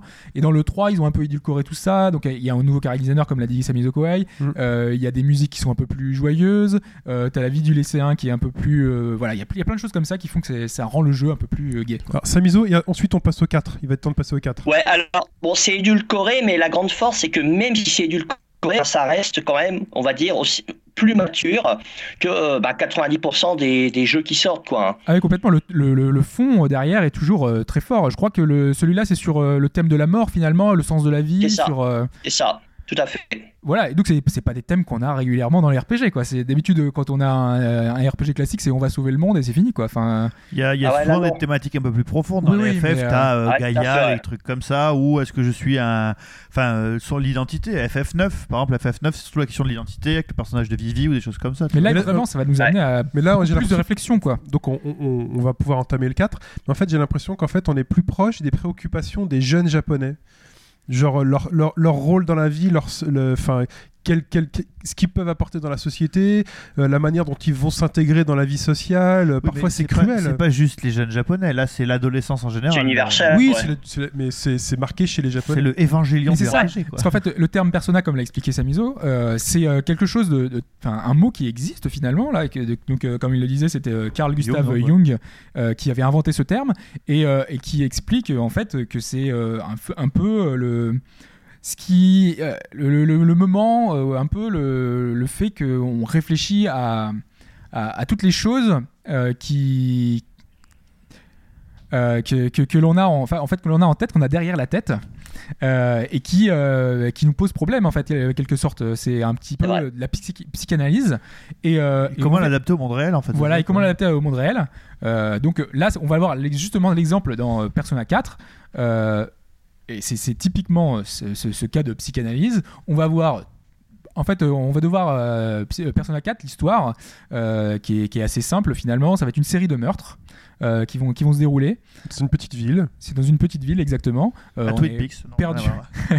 on est perdu en pleine campagne. Euh, Il y a une série de meurtres et nous, eh ben, on va devoir avoir un- finalement un rôle à jouer, puisque en fait, euh, avant les meurtres, euh, on va voir à la télé euh, les personnes qui vont mourir en fait. Donc toujours en mode légende urbaine, c'est si ça. vous allez sur telle chaîne à 0 heure, et ben vous allez voir quelqu'un. Les soirs de pluie. Voilà. voilà. Et quand il y a la brume qui arrive, vous mettez Oui, qui- à minuit. pleut. Alors c'est un Ah, jour, pleut, un- une nuit de pluie à 0 heure, vous allumez telle chaîne et là vous, vous allez voir quelqu'un. Donc légende Voilà. urbaine totale. Euh, notre Exactement. héros qui vient d'arriver dans la ville, qui, habite en- découvre, il connaît Voilà. personne. Il habite chez son oncle, qui est policier en plus, qui est lui enquête sur ces meurtres. Euh, et ben là, on se rend compte que les meurtres, finalement, eh ben, ils sont liés à ces apparitions qui ont lieu la nuit. Voilà. Et notre héros, lui, euh, avec ses amis, euh, regarde, voilà. Donc, euh, je pense que toutes les, toutes les autres personnes de la ville, tout le monde s'en fout de ces légendes urbaines, bah, ils doivent être deux ou trois, bah, aller allumer cette chaîne à cette heure-ci. Voilà. Et ils voient ces apparitions. Et, euh, et c'est Ouais. justement et c'est là où on va voir en fait euh, donc euh, tous ces euh, euh, donc on a toute une phase classique comme on l'a dit tout à l'heure comme Persona 3 donc on va voir la vie de, de ce lycéen donc le personnage qu'on incarne. Donc tous les jours on va avoir à, faire diffère- diverses activités vraiment tel quel qu'un lycéen japonais. Et j'insiste beaucoup là-dessus parce que c'est absolument énorme. On a toute la vie d'un lycéen japonais avec toutes les étapes. On a euh, toutes les fêtes. On a euh, tous les, les grandes vacances. Tout comment ça se passe, ce qu'ils mangent. Euh, si vous aimez la culture japonaise, ce jeu est fait pour vous. Quoi. Euh, on a vraiment toute une sorte de. de- bah, tout, tout le folklore japonais qui, qui apparaît dans. dans Bah, en fait, on vit, hein, on est en ado, on, on va dans sa chambre, Voilà. on, va, on va regarder la télé, on va réviser, on va dîner avec sa famille. On peut aller sur des sites interdits moins de 18 ans. Tu ne peux pas. Oh, Euh, non. on, on peut aller au centre commercial avec ses potes. Voilà. Euh, on est au lycée. Donc au lycée, qu'est-ce qu'on fait au lycée japonais? Donc ça, c'est vraiment le stéréotype qu'on voit dans tous les dessins animés et mangas. clubs bah, bah voilà, t'as les clubs de sport Exactement. l'après-midi. Faire du foot. Donc tu vas t'inscrire dans différents clubs, tu vas rencontrer des personnes, tu vas là, donc ça foot, basket, t'en as d'autres. Euh, t'as du théâtre, Il y a une partie dating sim. deux. Dating sim, une Un partie petit peu, ouais. euh, Oui. je branche de la meuf. Enfin, c'est pas vraiment Oui. jeu branche? Si, si. c'est- En fait, euh, en fait, au fur et à mesure qu'on de- développe euh, de- des relations avec certains personnages, euh, bah, en fait, euh, on gagne euh, euh, des niveaux pour les personnages, en fait, parce que chaque personnage, euh, finalement, est associé à un persona. Euh, donc, du coup, euh, quand on, on parle souvent avec eux, on fait monter notre niveau avec euh, ce personnage-là. Et quand ça atteint un certain niveau, en fait, tu as une proposition de, de devenir plus, Plus intime. voilà, plus intime avec Plus intime, ouais, c'est ça. Et après, tu peux faire des rendez-vous euh, régulièrement, euh, aller au cinéma, faire différentes choses. Donc Euh. t'as le choix. Donc t'as ton donjon qui t'attend, donc t'as l'intrigue principale. Donc la, la télévision devient la porte d'entrée vers ce donjon. Ouais. Euh, et euh, tu, en fait, tu as le choix d'y aller quand tu veux. Alors oui, Samizo? Et alors, bon, par rapport. Là, on est sur le 4, c'est- je pense. J'avais pas vu. euh, oui, oui, on, est sur le édition, 4, on a glissé, ouais. Oui, alors, donc le 4, il, euh, il améliore quand même euh, la formule du troisième. Parce que, par exemple, il y a, plus, il y a plusieurs donjons. C'est-à-dire qu'effectivement, on est toujours par rapport au monde de la télé, mais que les environnements sont différents. Exactement. Et d'ailleurs, c'est, enfin, pour en revenir à ce qu'on disait tout à l'heure sur la psychanalyse, euh, tous les donjons, en fait, sont Ouais. des, euh, des, des- des choses refoulées par, euh, les, par ces personnages-là. Ouais. Euh, et il y a des mondes assez sympathiques. Ça, ça traite de, tra- de, de thèmes comme l'homosexualité, euh, des, des thèmes voilà, des- de, de tous les jours euh, que, qu'on, qu'on- qu'on Des a. choses mûres et actuelles, quoi. Voilà. Ouais, Euh, ouais, hein. Il y, a- il y a des donjons sympas. Enfin, moi, je vois le donjon euh, spécial jeu vidéo où on a un petit euh, Ah ouais. geek. euh, c'est, c'est très sympa ce donjon-là. Ça finit Euh, dans un bowling. et- Non, ça va. Ah, rien à voir. Euh, on a des. Euh, Enfin, euh, donc il y a différents donjons. Je crois qu'il y en a, c'est pas 6 ou un truc comme ça euh, au final. Ça serait un spoil de le dire. hein. Ok, d'accord. Surtout qu'en plus, sur le, disons que sur Vita, il y en a au moins un, comme ça je vais rester vague, au moins un en plus. Euh, alors, Mais, euh, par, rapport, oui. par rapport à Zelda, est-ce qu'il y a 8 donjons euh, Est-ce qu'il y a le donjon de l'air? Non, rien à. Non, voir. a pas le donjon d'ailleurs. Non, voilà. mais disons, oui, c'est plus contemporain et un peu plus subversif. hein. Par exemple, il y a un, un des premiers donjons, c'est euh, bah, c'est une boîte de, de strip en fait. Enfin, Voilà. disons le décor en tout cas. Très bien. Et, euh, et donc, euh, bah, donc euh, ces différents donjons là, donc on, on va y avoir accès donc quand on en fait un petit peu au fur et à mesure de l'aventure. Euh, à chaque fois qu'il y a un meurtre, on va essayer essayer de prévenir justement ce meurtre et donc on va rentrer dans Ouais. ce donjon. Euh, mais euh, en fait, il va falloir gérer notre quotidien euh, parce qu'on peut rentrer quand on veut dans le donjon. C'est voilà, c'est quand on C'est ça veut. qui est cool. Mais le temps passe. Mais le temps passe, voilà. Et donc il faut vraiment choisir nos activités. Et sachant qu'on a des tonnes de capacités à monter, parce que donc on est dans un RPG, et dans un RPG, eh ben, on a donc euh, les capacités des personnages, donc ils ont plein de sorts, etc. à apprendre, mais on a aussi nos capacités à nous. Euh, donc on a, des- on a des entre guillemets six caractéristiques à, à monter. Donc on a le courage, euh, on a euh, le Intelligence, j'imagine. euh, entre guillemets l'intelligence, c'est pour les études en fait. Ouais. Euh, on va pouvoir répondre La mieux. compréhension, Voilà, la compréhension. Euh, Qu'est-ce qu'il y a d'autre? Il y en a trois autres. le l'expression, Exactement, donc pour pouvoir mieux parler. Parce qu'en fait, euh, tout. Et draguer des meufs. Voilà. Et en fait, euh, la, quand- la diligence aussi. Ouais. Enfin, je sais pas comment traduire ça en français, la diligence. Faire les choses plus rapidement. Parce que le jeu est en anglais, euh, on le précise. Voilà, oui. on le parce dit que le qu'une jeu, pour l'instant, enfin là, il est pas sorti, donc il sort le 22. Voilà. Euh, et il- la version qui sortira, ce sera une version en anglais, malheureusement. Samizo? Ouais, alors bon, si euh, donc je puis me permettre. Donc là, en fait, on parle de du remake euh, sur Vita. Et euh, bon, c'est un bon déjà le jeu original, c'était quand même un jeu exceptionnel. Donc il a comme le 3, il a extrêmement bien marché. Euh, le 4, c'est carrément Square Enix qui a Enfin, il n'a pas localisé parce que le jeu est resté en anglais, mais c'est un des derniers jeux qui est sorti sur PS2. Je crois que c'est le dernier jeu que j'ai acheté sur la console d'ailleurs. Et donc là, euh, le donc ce remake, ben, il apporte quand même pas mal de choses. Bon là, euh, les graphismes, bon, ils ont été rehaussés Euh, par rapport beaucoup d'ailleurs. au, hein. au nouvel écran. Ah ouais, ouais. Tout, tout a été refait en fait. hein. Tous les modèles, euh, a tous les décors. Tout Voilà, tout à fait. Tout est passé en HD, en gros. quoi. Ouais. En fait, c'est un, c'est un très beau jeu. Ouais. hein, De base, c'est un très beau jeu. euh, Enfin, en plus, il a Ouais. cette atmosphère un peu manga euh, qui fait que quand on ça, rentre dans une, quand on rentre, moi, ce que j'aime beaucoup, c'est quand on rentre dans une pièce ou dans un décor, tout est on peut voir tous les objets qui sont posés, tout ça, donc ça, ça fait très vie, vie quotidienne et on peut observer la modélisation des objets. Et puis ça, ça, enfin, ça nous implique dans, dans l'environnement. Puis ça change tellement Donc, en fait des, des univers qu'on a d'habitude un petit peu médiéval tout ça. Là on a un vrai environnement contemporain et vraiment mignon. Et, et donc, moi, j'aimerais qu'on revienne quand même sur un aspect intéressant là qu'on avait commencé à aborder, c'est le fait qu'il faut gérer son temps et sa journée. Et donc, on sait que voilà, bah, on, on a quelque chose, quelqu'un à sauver dans un donjon, ça urge, mais on va se donner quelques jours pour y aller. Et entre temps, et ben en fait, t'as le choix. T'as le choix. Soit t'as les examens. Donc tu as la période d'examen qui arrive euh, au lycée, donc il faut que tu révises si Ouais, tu veux t'as avoir pas le choix, note. Oui, t'as pas le choix pour les examens, mais tu as le choix de réviser ou pas.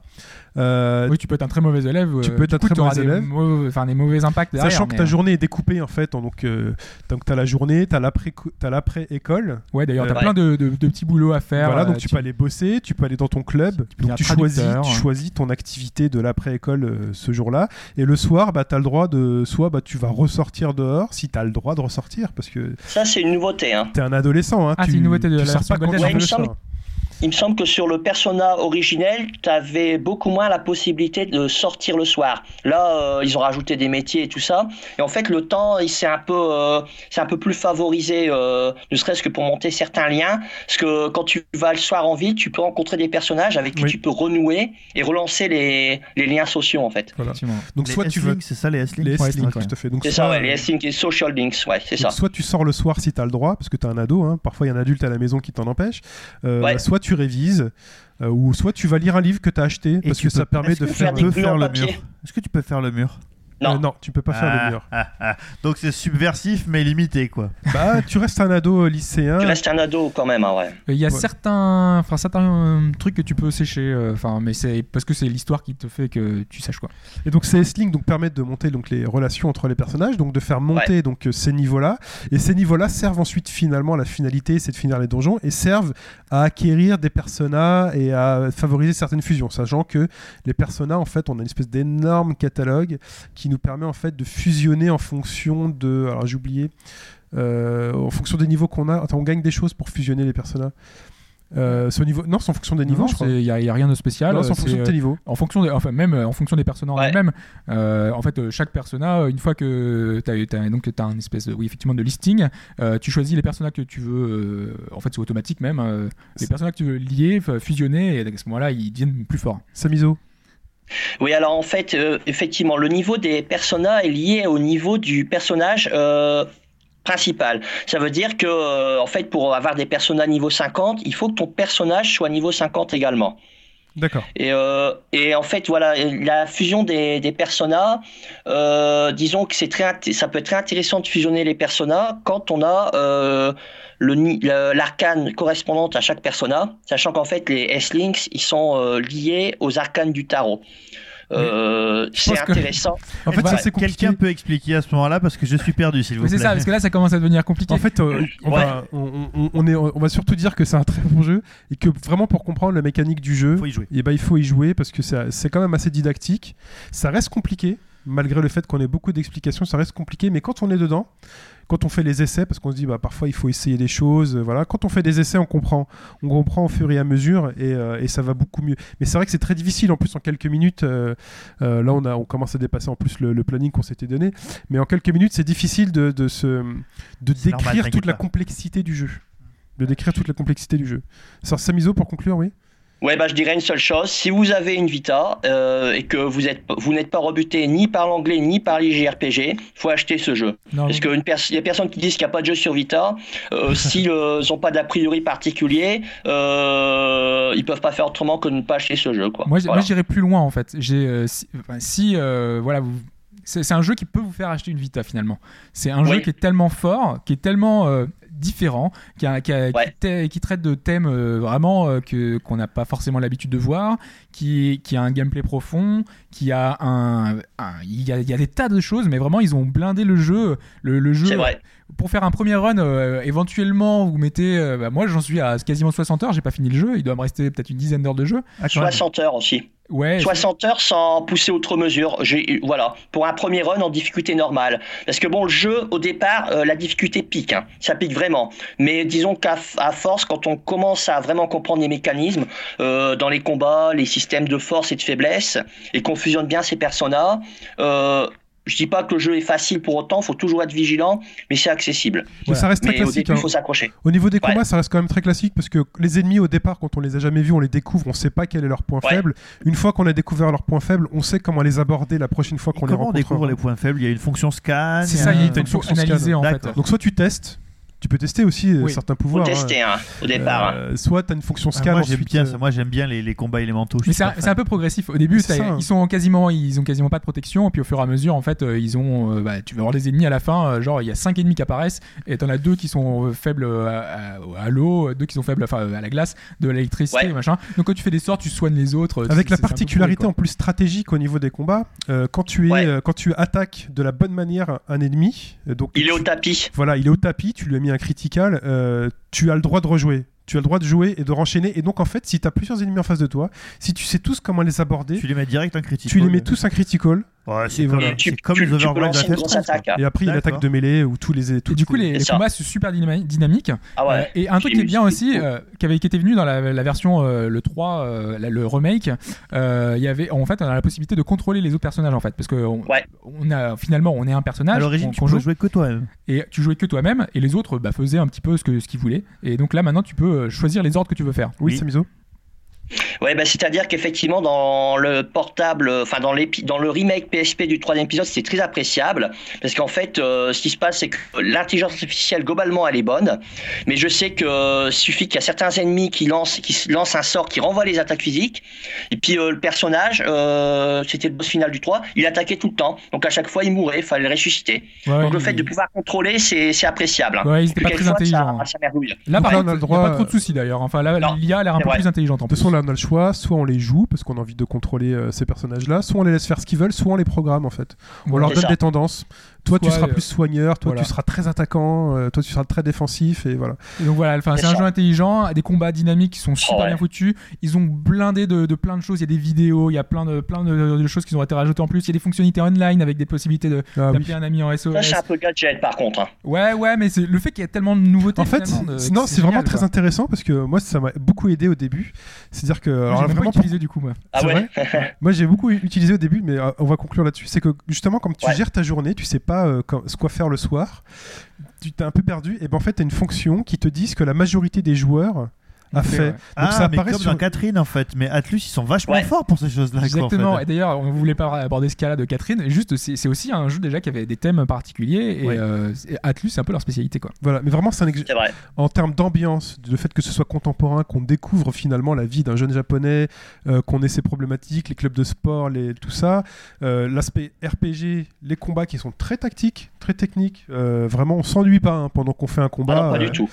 Et puis ça peut vite être dangereux hein, si on choisit mal la- sa, sa, sa méthode. Ouais. euh, on- Et, voilà. et alors pour conclure, messieurs, euh, la, acheter. la version française, la version qui va sortir en France le 22 sera-t-elle en français? Non, elle sera en anglais aussi. c'est sûr. Ok, c'est exactement la même version que l'import. Un JRPG, c'est en anglais. c'est- Voilà. De toute façon, donc c'est un excellent jeu. Moi qui suis pas vraiment JRPG, je vous le dis, euh, j'y ai joué parce que voilà, bah, sur Vita, bah, il faut bien jouer de temps en temps. Et ben, je l'ai pris pour ça, pour me dire, bah voilà, il paraît qu'il y a vraiment un bon jeu qui est sorti et j'y et Oui, j'y oui. prends énormément de plaisir. Et même au-delà de l'aspect combat, hein, dans l'aspect interaction avec les autres personnages, vraiment, euh, c'est un jeu à Génial. ambiance, un combat. C'est un jeu génial. Bah, je vous remercie, messieurs, donc, euh, pour Persona 4, et bah, je vous propose de passer à un autre RPG d'un autre type. Alors, euh, on reste, on reste dans l'aventure. hein. L'aventure commence à l'aurore, à l'aurore de chaque matin. L'aventure commence alors que la lumière nous lave les mains. L'aventure commence à l'aurore, et l'aurore nous guide en chemin. L'aventure, c'est le trésor que l'on découvre chaque matin. Pour Martin, c'est le fer sur l'enclume. Pour César, le vin qui chantera. Pour Yvon, c'est la mer qui l'écume. C'est le jour qui s'allume, c'est le blé que l'on bat. L'aventure commence à l'aurore, à l'aurore de chaque matin. L'aventure. Donc, euh, Pourquoi ce morceau? Pourquoi ce morceau? Parce que je vais vous parler de Questlord. En plus, ça doit faire euh, plaisir à sa mise au Jacques Brel. Ah bah, bien ça, sûr. Jacques, Jacques Brel, The RPG. c'est ça, c'est un jeu sur Jacques. C'est un- tu sais, c'est comme Trusty Bell, sauf que c'est pas sur euh, Chopin, c'est sur Jacques Brel. Ça. Voilà, et en fait, en gros, euh, tu dois fumer des clopes. Le, ton énergie, tu la récupères en fumant des gitanes sans filtre. Non, Ah, euh, blague à part, donc c'était pour vous parler de, de Questlord, qui est un dungeon RPG euh, qui est sorti le 8 février 2013 et qui est dispo sur iOS et Android et qui a été déjà Encore, mais tu joues, mais tu ne joues que sur iOS. Eh, je joue sur tout en ce moment. En ce moment, je joue. Oui, surtout qu'ils refaisaient leur, re- leur remake de Castlevania. Allez, j'ai refait Castlevania Ouais. ce week-end, ouais. là, vendredi soir. Donc, c'est sorti sur iOS et Android. Alors, je vais vous raconter un peu l'histoire sur comment je suis arrivé à Questlord. Euh, et je vais essayer de pas me perdre dans les méandres de ma petite histoire. Donc, parfois, il est absolument admirable euh, de contempler à quel point le hasard fait bien les choses. Et comme le hasard quelque chose d'important dans le RPG, hein, puisqu'il faut lancer des dés sur le RPG de base, c'est important d'en parler. Donc, comme on aime notre public, et euh, surtout suite à un tweet de Lord Sinclair, qui a quand même beaucoup interagi avec nous cette semaine, et qui me demandait, selon moi, quel RPG old school, dans le style de, wizardry, euh, il pouvait faire sur 3DS, Wii U ou euh, iOS, ben, je me suis mis en tête d'essayer d'aller un peu plus loin dans cette thématique. Parce que, en effet, je vous avais parlé des dungeon RPG. Quand on avait fait le podcast euh, RPG, mais euh, depuis, j'avais pas trop fait de dungeon RPG à tel point que j'étais le seul autour de cette table à ne pas avoir fait Persona 4, ce qui est scandaleux et ce qui sera réparé. On On le espère. bien. hein. Préfère euh, vous le dire. Donc, euh, pour essayer de répondre à la question de, de Lord Sinclair, en particulier sur iOS, parce que je savais très bien que sur DS, il y avait les Etrian Odyssey. Euh, donc, je lui ai conseillé de faire les Etrian Odyssey, donc euh, un disponible en Europe, 2 et 3 qui existent en version US, et comme la DS n'est pas zonée et que la 3DS n'est pas zonée pour les jeux étrangers, Ouais, c'est plutôt pas mal. C'est plutôt une le bonne seul chose. truc positif là-dedans. Voilà, euh, et euh, donc je lui ai aussi conseillé, qui est toujours d'actualité, mais on ne sait toujours pas s'il va sortir sur iOS, le Legend of Grimrock, qui est faisable sur PC, qui est un très bon jeu, Ouais. qui est le, le retour du dungeon RPG. Il n'est pas sorti sur iPad. Il, non, sur iOS, il est toujours pas sorti. Il est annoncé depuis euh, très très longtemps et il est toujours pas sorti. Alors, Ah bon Du coup, je t'explique euh, comment j'ai procédé. Euh, j'ai essayé de faire une, une recherche de dungeon RPG et j'ai un peu procédé comme, euh, comme je fais tous les jours dans, dans mon travail quand je fais de la recherche bibliographique. Donc, euh, le soir même, donc, je me lavais tranquillement sur les coups de 22h sur l'App Store à partir du mot-clé Grimrock. Parce que je sais qu'il n'est pas sorti, mais je me suis dit, comme je sais qu'ils investiguent le champ thématique, on va voir ce qui est autour de ça. Et euh, au bout de, bah, de, de quelques minutes et de quelques essais à droite à gauche, je tombe sur Questlord pour 1,79€. 1,49€ sur Android. sur Android et euh, d'après euh, l'icône d'achat d'après l'icône avec des achats in-app mais alors juste là euh, j'en ai pas vu donc je me renseigne rapidement sur ce jeu donc qui je vous dis est sorti le 8 février qui a été mis à jour très rapidement et donc qui est un jeu tout récent hein, qui a qui a une dizaine de jours au moment où je vous parle Ouais. Alors qu'il il était attendu. hein. Enfin, on avait dit pas mal de Oui, vidéos, très de, très de très trailers. tendu parce que son créateur qui est Eric Kinked donc je reparlerai un peu d'ailleurs beaucoup on a beaucoup parlé. Eric Kinked est quelqu'un qui a plus de 20 ans d'expérience dans le dans le monde du jeu vidéo. Euh, et il a fait des choses il a fait beaucoup d'adaptations sur GBA de, de jeux euh, de, des générations précédentes sur GBA. Il a par exemple commencé par euh, l'adaptation sur GBA de Jack Jazz Rabbit. Est-ce que vous connaissez Jack oui, Jazz Rabbit d'Epic. euh, Le premier jeu d'Epic qui était un run and gun vachement bien avec un lapin vert Je me rappelle, je l'avais en freeware. et qui avait une pêche enfin, sur PC à l'époque c'était incroyable. C'était déjà Cliffy B en plus à l'époque. C'était son premier jeu, non? Déjà Cliffy B, Mm. ouais. Donc alors euh, l'ami euh, Kinked c'est plutôt la partie artistique Mhm. de- des jeux. Euh, donc il a fait ça, il a fait l'adaptation de Earthworm Jim sur GBA, qui est une bonne adaptation, qui était qui rendait vachement bien. Qui a fait euh, des illustrations sur les bornes d'arcade de- d'un des jeux favoris de, de notre ami Pouglikun, euh, qui est NBA Jam. Il a fait les illus de- sur, sur la bande arcade. Et euh, à l'origine des temps et à l'origine de son travail, il a surtout fait la série de RPG old school qui s'appelle Nirvana Quest et qui est sortie sur Atari XP. Atari ST à l'époque. Alors ça, ça ne dit rien du tout. Euh, voilà. Bizarrement. Ah bah oui, c'était c'est vieux. Hein, Nirvana Quest, c'est là, c'est les années les années 90. hein. Ouais. Donc vous pouvez voir que le monsieur, euh, en termes de jeux vidéo, a quand même quelques quelques expériences sur le sujet. Alors, ce Questlord. Alors, Ouais. euh, concernant Questlord, si je vous balance euh, des noms comme ça, genre euh, Eye of the Beholder, Dungeon Master, Wizardry ou Shining in the Dark, Moi, écrit- hein. in the Darkness, voilà. Moi j'écris name dropping.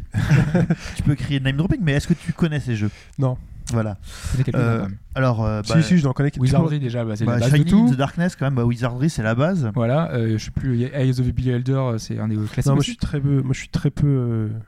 Donc, euh, tous- ces titres sont des titres de, dungeon RPG euh, ultra classiques, euh, ultra. euh, enfin, sur Shining in the Darkness, sur Mega Drive, c'est le premier qui est sorti. Tout le monde, pour ceux qui l'ont fait, s'en souviennent. hein. Ce roi qui vous donne la quête de descendre dans le donjon, et donc vous descendez au fur et à mesure dans le donjon. Quand vous pouvez plus, ben, vous remontez au village, vous achetez des armes, vous recrutez des gens, et vous retournez péter des monstres dans le donjon. Donc, c'est extrêmement classique. Et donc, Questlord, par son graphisme qui est euh, début euh, ordinateur 16 bits. Je dis bien ordinateur 16 bits. hein. On Allez, parle d'Atari SP et d'Amiga. Complètement. En fait, euh, Pipo, toute la semaine, avait un petit peu teasé sur le jeu en disant que c'était un jeu qui- qu'il affectionnait particulièrement et qu'il fallait absolument y jouer. Euh, et puis, vu qu'il avait déjà une petite renommée un petit peu de ce que j'avais entendu, moi, forcément, bah, j'ai foncé. Je me suis dit, allez, c'est bon, 1,49€, euh, on y va. Et effectivement, euh, c'est un peu abrupt, quoi. Le, graphiquement, déjà, c'est assez bah, ancien. C'est pixelisé pique. à l'ancienne. ça pique les yeux. Ça, il aime. Et moi j'adore ça. Donc c'est vraiment du dungeon RPG à l'ancienne, mais avec une mode néo-rétro qui est hyper tendance, ma chérie, comme dirait Christina dans l'émission Magnifique, cette formidable émission de relooking sur. Teva. Oui, je regarde aussi des, des émissions pour Gonzès. Même sur M6. Donc euh, le jeu est hyper rétro sur certains points. Euh, donc la gueule des menus, les menus ont exactement la gueule que pouvaient avoir les dungeon RPG à l'époque de l'Atari ST, messieurs. Oui, c'est des blocs gris avec. euh, Des blocs gris avec le nom écrit au milieu. Et surtout quand le jeu euh, charge ou que vous sauvegardez, c'est une disquette. oui, c'est vrai. ça. Alors ça c'est euh, le petit détail à la con qui ne fait rire que moi, mais euh, moi je trouve ça très bien. Et surtout, euh, pour le côté complètement à l'ancienne, c'est l'interface de déplacement qui bouffe la moitié de l'image. C'est-à-dire que euh, vous êtes en vue subjective dans un donjon, vous avez vraiment un, un fauve, donc un champ de vision qui est très très très limité. Et euh, l'autre partie de l'image, de l'écran, en fait, c'est les boutons pour vous déplacer. Et donc vous avez euh, six boutons qui sont ben, euh, avance, euh, recul, euh, comment veux-tu, comment veux-tu que je t'explique les boutons pour tourner euh, à droite et à gauche, sachant que vous ne pouvez pas straffer. En fait, quand vous appuyez sur le bouton euh, de gauche ou droite, ben, en fait, vous tournez. Il n'y a pas de strafe possible. Ouais, là, parce que la Hobbs est en train de me faire une démo là. En live. C'est En fait, vraiment je à l'ancienne. euh, hein. voilà, sur, sur une tablette, sur une Nexus. Et, euh, et on voit donc euh, la, la moitié de la tablette est, est prise pour vraiment pour le pour le menu en fait. Vraiment, euh, on a ça vraiment à l'ancienne quoi. Et euh, en plus, vous avez deux boutons qui sont. Alors, c'est à l'ancienne, mais il y a quelque chose d'assez moderne, c'est qu'on a de l'automapping. C'est-à-dire que vous ne faites pas vous-même les cartes à la main sur des papiers quadrillés, hein, comme, euh, comme, on- comme je faisais dans mon enfance. Mais euh, surtout, euh, donc vous voyez la, le- la carte apparaître sous vos yeux. Alors, le jeu n'a pas de musique.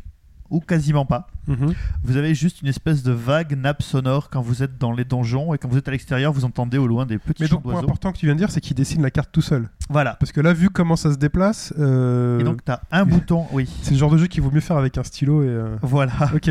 T'as un bouton euh, pour un bouton pour ouvrir la carte et puis dans la carte aussi t'as la possibilité de voir ton spellbook qui est euh, l'utilisation des magies. Alors le spellbook c'est très très bien parce que c'est vraiment tactile. Donc en fait pour choisir ton, ton sort, bah, tu tournes les pages et Mhm. tu sélectionnes euh, ton sort. Donc en fait, oui, Samizo, Comme dans, comme dans Nino Kuni, quoi. tout à fait sauf que tu fais ça avec ton doigt et pas avec ta manette. Tu sais où ce qu'il est dans Nino Kuni sur DS. hein. Sur DS, oui. Euh, voilà. Donc, euh, alors là où le jeu est plus moderne, en fait, c'est que l'attaque, la magie et la défense se font bah, euh, en slidant sur l'écran. Donc, pour attaquer, euh, vous mettez un coup d'épée, des stocks ou de taille, donc euh, de droite à gauche ou de gauche à droite contre un ennemi. Euh, vous avez un bouton pour lancer les magies et donc vous faites le choix dans le spellbook en tournant à la main. Donc finalement, bon, c'est la partie la plus novatrice du jeu, hein, c'est le, fait d'attaquer les ennemis en leur slidant à la gueule ou, bah, ou l'automapping. Pour le reste, c'est quand même très très très très austère. Et euh, vous voyez des. Alors je vois euh, Hobbs qui montre je joue en même temps, hein. et qui montre fait euh, voir, à ouais. Chine et ils ont tous les deux des sourires narquois euh, devant le- les personnages qui te donnent des, des Non, mais c'est. en plus, c'est quoi C'est de l'anglais. euh, Non, c'est l'anglais normal. sacred to us, divine Non, non, c'est pas de l'anglais archaïque, c'est l'anglais. euh. D'accord. L'anglais est plutôt pas mal. Mais c'est vraiment très très vieux, quoi. Oui, ça se passe donc dans le, dans le Shattered Realm, donc dans le royaume, euh, le, le royaume déchiré. Et vous avez euh, deux modes de jeu, donc en fait un mode quête avec une histoire, et euh, l'histoire en fait dépend de la race que vous choisissez au début du jeu, donc, Oui, il y a trois races. ouais. donc qui sont euh, le nain, l'humain ou l'elfe. Le nain est un personnage basé sur la défense, l'elfe sur la magie, et l'humain est le plus euh, équilibré de tous. Et euh, l'histoire est différente. Moi j'ai une partie humain et une partie euh, elfe, c'est pas du tout le même jeu. Et surtout, le jeu n'est pas linéaire. Ça change quoi, enfin, au niveau du jeu C'est euh, les Ça combats qui pas sont différents ou c'est l'histoire L'histoire est complètement différente. Euh, humain, tu commences dans un village. Dans le... Là, ce que tu as montré, c'est une partie elfe. Ouais, directement Ouais, dans j'étais dans la forêt, voilà. J'ai perdu dans la forêt, je sais pas ce que je fais là en fait. Ah oui, et par contre, donc là, je, je vois la carte. Je voudrais, je voudrais dire que mon petit cœur a fait boum boum la première fois que j'ai joué au jeu parce que l'icône qui représente le personnage sur la carte est exactement l'icône d'Ultima 4. J'y ai pensé aussi ouais, en voyant ça. Chouette. Et donc, euh, vous avez aussi un mode qui est celui que je pratique le plus en ce moment dans les transports et qui fait que le jeu est résolument moderne, qui est euh, le mode Quick Game où en fait vous jouez euh, un dungeon crawler à la roguelike et que c'est un jeu à scoring. C'est-à-dire qu'en gros, vous êtes balancé dans des donjons qui sont plus ou moins gérés procéduralement.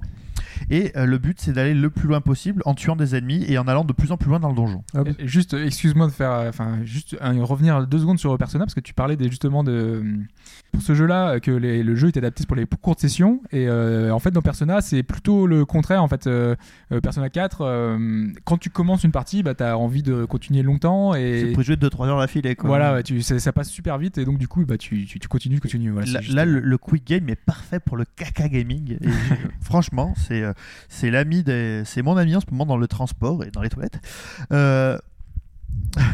Donc euh, c'est un roguelike à scoring assez difficile selon le personnage de mage, euh, de nain ou le roi choisi. Donc le mage utilise surtout la magie et donc euh, vous jouez un personnage qui a priori est un très bon magicien mais qui est un peu euh, benet on va dire.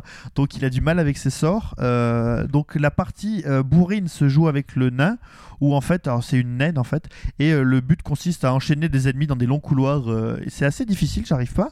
Et puis après vous avez le roi Huntelor dans la partie humaine qui est très équilibré et qui vous permet bah, d'utiliser aussi bien euh, la magie que le combat euh, dans des donjons euh, humides, gris, avec des personnages qui avec des ennemis qui ressemblent soit à des gros vers verts, comme vous avez pu voir dans Halo in the Dark, premier du nom, avec ce ver géant qui bloquait le sous-sol, ou euh, des ennemis qui ressemblent à des rats qui font des assez insupportable fais- D'accord. quand vous leur tapez dessus. Ça fait vraiment à l'an- enfin, à l'ancienne aussi, justement, avec tes petits bruits, les trucs. euh. Donc euh, la partie quête euh, est euh, pas linéaire. Euh, vous avez euh, 18 quêtes principales, tout un tas de non-playing characters avec qui peuvent vous demander de nouvelles quêtes. Et ces quêtes euh, participent à l'histoire, à l'histoire euh. générale qui n'est pas linéaire, comme j'expliquais au début.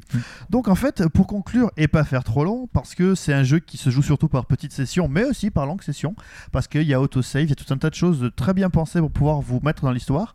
Euh, chez vous, c'est le moment de mettre Cœur de loup de Philippe Lafontaine. Version 1989 parce que euh, l'intro de la version 1978 est beaucoup trop longue. Et pour ceux qui connaîtraient euh, là euh, cette chanson, je reprends en partie les paroles de cette chanson et je les adapte au jeu pour conclure et pour donner mon avis sur ce jeu. Donc, Tu- tu- là- donc là, tu vas chanter là. là, je vais chanter peut-être. Ouais. Bon, allez. S'il pleut demain, c'est S'il normal. pleut demain, c'est ma faute. Vous inquiétez pas. Alors, c'est euh, le doigt sur l'aventure, le pied dans l'inventaire. Même si la cave n'est pas sûre, ne pas s'enfuir, ne pas s'en faire. Je n'ai qu'une seule envie, vous laisser tenter. La 8 bits est si belle et la quête est si gaie. Bon, là, vous pouvez vous imaginer le Là, je plus où euh, Je ne sais plus où tout mettre. seul. Et euh, deuxième et dernier paragraphe, Ah. évidemment. euh, Deuxième couplet. pour conclure, euh, pas le temps de tout vous dire, ni de boucler la quête.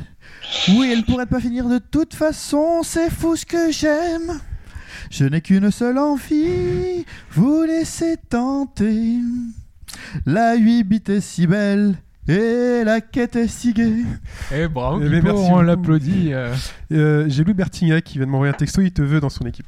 Cool. Voilà, il a senti un truc. Euh, bah, écoute, merci Pipo. Euh, même si, alors, allez chercher quand même des screens et des choses comme ça, parce que vous pouvez être rebuté peut-être par l'aspect graphique. C'est euh, hyper vieux, on est d'accord. hein, C'est la 8 bits là. on est- Voilà, ouais. hyper vieux, donc ça peut un peu vous rebuter. Euh, et messieurs, donc je vous propose, euh, surtout à Hobbs, de passer au verdict. La réponse à la question en cette fin de podcast. Quelle était Ah. en fait euh, la bonne réponse à cette fameuse question qui portait sur les jeux de lancement de la PlayStation 2 au Japon Et la question était lequel n'existe pas et donc n'était pas présent au line-up de la Voilà. PS2. Alors on va faire ça dans le désordre. Alors on avait Hein quatre propositions, je peux les rappeler? Vas-y. On avait en A, on avait un espèce de Gundam karaoké. Moi j'ai noté Gundam Voilà. karaoké. Pour lequel euh, Samizo et moi avons voté Voilà. parce que, euh, bof. hein. Ouais. Ensuite en B, nous avions Drum Mania, qui est un simulateur donc de batterie avec une batterie, euh, tout, ce qu'il y a de plus batteriesque. En C, nous y avions euh, Stepping Selection, un DDR avec Neverending Story dedans, euh, qui est mon choix. Et en D, nous avions A-Train, un simulateur de train. Alors Pipo, vas-y. Euh, Pipo, Hobbs. Non, je ne chante plus là, ça suffit. non, non, toi c'est bon. Ah faut que je la fasse en chanson. Non, là. non, non, non, non, allez. Euh, alors, donc on va faire ça dans le désordre comme je l'ai dit. On commence par la réponse B, Drum Mania et sa batterie électrique. Donc je rappelle à tout hasard que Guitar Hero, que beaucoup considèrent comme l'un des précurseurs, et comme tu l'as dit tout à l'heure, Pipo, est sorti en 2006 chez nous, Donc, Donc- il n'a rien inventé. six ans plus tard. Et justement, euh, bien des gens disent que c'est euh, le précurseur Guitar Hero finalement, mais finalement non. Mais en fait, pas du tout. La, la bonne réponse, enfin la bonne réponse, euh, ce, ce jeu-là, donc Drum Mania, était bien, euh, disponible, euh, voilà, le jour de la sortie de la PlayStation 2 au Japon. D'accord. Il coûtait 130 euros le pack d'ailleurs, c'était plutôt cher et c'est pour ça que ça a pas trop marché parce que c'était un petit peu. Tu m'étonnes. voilà, puis les jeux japonais sont pas forcément super fans. Plus ils sont, ils, ils font aller, aller plus facilement dans une salle d'arcade que, que Ouais. d'acheter ça. Ensuite, euh, on passe à la réponse D du jeu de simulation de, Ah, le salaud. de train. en plus, c'était prévu, t'as vu là là. Alors, euh, donc ce jeu de gestion de train, euh, le jeu tout ce qu'il y a de plus authentique, hein, il est sorti sur PS2 pour lancement, euh, sans laisser un grand souvenir aux joueurs qui l'ont fait, vu que, comme je l'ai dit, euh, il était très classique Ça, et trop j'en, classique. j'en doutais pas une seule seconde dans la mesure où les mecs s'étaient battus pour avoir euh, chez Harding qui faisait ces jeux-là la version pour la sortie de la PS1. Il n'y avait pas de raison qu'il le fasse pas pour la PS2 quoi. D'accord. Alors, Donc du coup, il reste deux réponses, la réponse de Shin et la réponse de Samizo et de Pipo. Ah ah. Quelqu'un Suspense. a faux. Qui a faux? En probabilité, Euh, je dirais que c'est moi qui ai faux. Donc ça va se jouer entre euh, Stepping Selection et le jeu de karaoké Mobile Suit Gundam. Alors, Donc, il y a eu des centaines de jeux Gundam. Euh, il y a eu des jeux de combat, des jeux de shoot 'em up, des euh, beat'em all, des jeux de stratégie au tour par tour, des tactical, des jeux de quiz. Mais bam Effectivement, il n'y a jamais eu de Oh là là, première victoire Oh là là Et boum, troisième bonne réponse pour moi. Et voilà. Euh, donc euh, bah, Dream Audition, c'est un, c'est un jeu de karaoké qui est, qui est sorti, mais qui n'avait rien à voir avec Gundam. Non, parce que t'as perdu Pipo. Il croit qu'il a gagné Pipo. Ah bah oui, j'ai T'as perdu. perdu. C'est moi qui gagne. Ah là là. Ah, non, non. qui- Ta, ta, ta, ta, ta, ta. Le, le Ah, ralenti. c'est- Il va falloir recompter le les jeu. votes là. Ah oui, ah zut, oh là là, je suis pas sorti. c'est Gundam C'est Karaoke. Gundam Karaoké qui n'existe pas. Non, bah, c'est voilà. moi qui perds, ok. J'ai rien suivi, j'ai compris. Vous m'énervez avec vos questions. là. On va supprimer cette rubrique. De toute façon, on sait qu'il faut pas faire le même choix que toi. Donc déjà, euh, chaque semaine, euh, ne pas choisir la même chose que, que Chine. Euh, vous avez une indication chez vous. hein, si vous avez le même avis que Chine, finalement, il faut changer d'avis. Bon, Donc euh, bah, on va juste euh, donner des précisions quand même sur les, sur les, sur les jeux. Comme Donc je disais, Stepping euh, Selection existe. Ouais. Stepping Selection existe. d'accord. Et est sorti euh, le jour de, la- de sa sortie justement. Euh, c'est une adaptation du jeu d'arcade, qui est un grand jeu d'arcade euh, qui est très connu au Japon. Euh, je vous conseille vraiment d'aller voir des vidéos. Je les mettrai sur, euh, sur le forum euh, euh, sur au bagage- au bagageroite.fr. Euh, le mieux, c'est que je vous fasse écouter un, un petit morceau euh, justement euh, de la musique déjà qui va faire, euh, qui va émouvoir un petit peu les nostalgiques, hein, les anciens, euh, les vieux de la vieille, qui vont revoir euh, Bastien dans sa quête euh, avec euh, cette musique.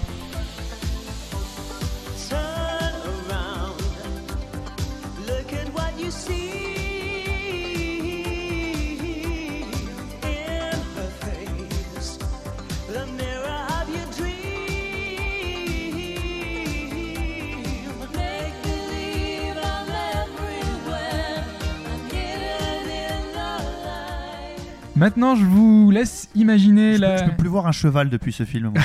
C'est vrai que- Même dans mes lasagnes, je peux plus quoi. Euh, maintenant, je vous laisse imaginer la même scène. Euh, plutôt, non, je vous laisse pas imaginer la même scène. La même musique, mais remixée un petit peu dance, avec un clip où on voit une jeune femme avec une robe rose qui fait absolument n'importe quoi devant la caméra, incrustée euh, vraiment euh, de manière horrible euh, sur un fond bleu. Oui, c'est miso, alors attends. Si je puis me permettre de rendre hommage à beat de Gamerside, un gros, gros remix de Forain. oui, un gros remix de forain, effectivement. Ouais. Avec euh, des effets euh, Adobe rajoutés par-dessus des petites lumières comme ça hein, qui font un petit peu style. Et tout ça sur ce remix.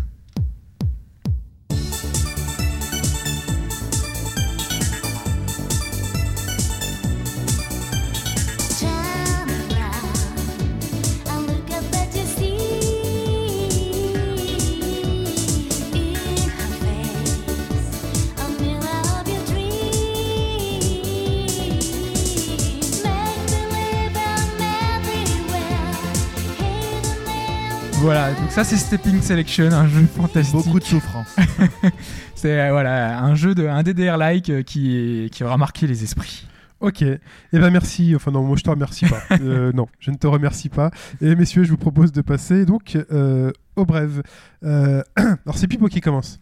Alors moi je vais commencer très très vite en vous indiquant que Mega Man 2 est sorti sur la Virtual Console de la 3DS, que si vous n'avez pas fait Mega Man 2, bah, vous avez loupé votre vie. Donc euh, c'est le moment ou jamais euh, d'y aller. Ensuite. Euh, ensuite, très très rapidement, euh, donc euh, la chargée des manettes pour la Steambox a quitté Valve. D'après notre ami Gabe Newell, ça change rien. Mais euh, bon, voilà. En fait, il n'y a, y a pas C'est quoi qu'elle. chargée des manettes? C'était la responsable projet des, des Elle, manettes? elle Voilà, faisait des ça. prototypes, ouais. Elle se chargeait, euh, elle, D'accord. elle devait faire une manette pour la Steambox. euh. Non, c'était elle qui faisait la manette en fait. Ah, Mais, mais donc, euh, en fait, euh, ça, enfin, ça fait partie d'une euh, d'une vague de licenciements chez Valve euh, qui est arrivée. euh. donc, en général, une vague de licenciements, c'est soit l'entreprise va mal, mais c'est pas le cas de Valve, soit c'est la fin d'un cycle de développement. Et sachant qu'on a des échos euh, comme quoi la Steambox euh, a été présentée à certains éditeurs, euh, que euh, y a- y a- bah, là justement c'est la responsable des manettes, donc la manette une fois qu'elle est terminée, bah, il n'y a plus besoin de- Elle d'elle forcément. Donc, euh, peut aller faire la manette de la PS4. donc voilà, on peut penser que la Steambox est, est en, grand, en bonne voie. Ok, ensuite. Euh, ensuite, Alien Colonial Marines, qui a l'air d'être un véritable chef-d'œuvre, est euh, déjà soldé. ok. Ouais, des- Donc euh, dans la semaine, euh, c'est la, la- la semaine qui a suivi sa sortie, le jeu est déjà soldé euh, sur, euh, sur euh, PSN. ouais. Donc c'est la catastrophe. C'est un peu la Il catastrophe. faut dire que moi, il y a eu un- une espèce de, de- de vague de, de mécontentement de, de la part des éditeurs euh, aux US. C'est assez incroyable. Alors en on a. Samizo qui va intervenir. Mais je ne sais pas si vous avez vu ce gif là de ce, cet alien qui marche avec une démarche. euh, Vous l'avez vu ou pas Et ce qui gif? tourne sur lui-même, oui, oui. Ouais, on a vu ça, ouais. Non, qui marche comme un, qui marche comme un Ouais, ouais. tyrannosaure en fait, et qui vous regarde et qui continue comme si de rien Il y a n'était. les deux pattes en avant. Faudrait le mettre sur le il- forum en fait. D'accord. Ouais, il, il il est ça, sur, ouais, il sur il marche comme Il me semble euh, l'avoir retweeté sur Twitter parce que ouais, c'était vraiment. euh, donc voilà, ce... et alors euh, je crois qu'actuellement c'est un des pires trucs. Enfin, sur, euh, sur Metacritic là. Oui, c'est un des plus mauvais jeux. c'est genre une 43, campagne je crois. absolument Combien, énorme. tu dis euh, 43. D'accord. Combien il avait eu Ken Ken, il a 54. Bim. 54. Ok. On est encore un peu en dessous. Euh, ensuite, Et euh, alors là, c'est- c'est vraiment euh, incroyable. Une révolution euh, de velours qui se passe euh, et que personne n'a fait attention. Nintendo s'est lancé dans le free-to-play. ouais. Eh ouais. Euh, le jeu Tank Tank Tank, qui était un, bou- un- un jeu d'arcade marrant, mais euh, qui a priori était une- un mauvais jeu sur euh, Wii U, et euh, gratos. Donc la version de base est gratuite. Vous pouvez télécharger gratuitement sur le- l'eShop de la Wii U. Et il y a quelques achats in-app qui vous permettent d'aller plus loin dans le jeu. quoi. Et finalement, euh, toutes les consoles euh, actuelles ont des free-to-play maintenant. Et voilà, même Et voilà. Nintendo. C'est incroyable. Nintendo, ça change. C'est fou. Et ensuite, euh, je passe la parole donc à euh, Samizo. Samizo, qui va nous parler Ouais. donc de Nino Kuni. Oui.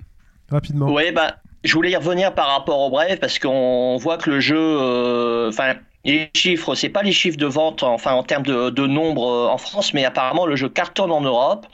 Euh, L'édition collector, euh, bon, elle a été en rupture de stock bien avant. Bon, d'ailleurs, moi-même, j'avais précommandé, mais il y a eu un souci au niveau du paiement, donc ben, j'ai dû l'annuler. Et puis, évidemment, au moment de remettre la, commande à jour, ben, c'était trop tard.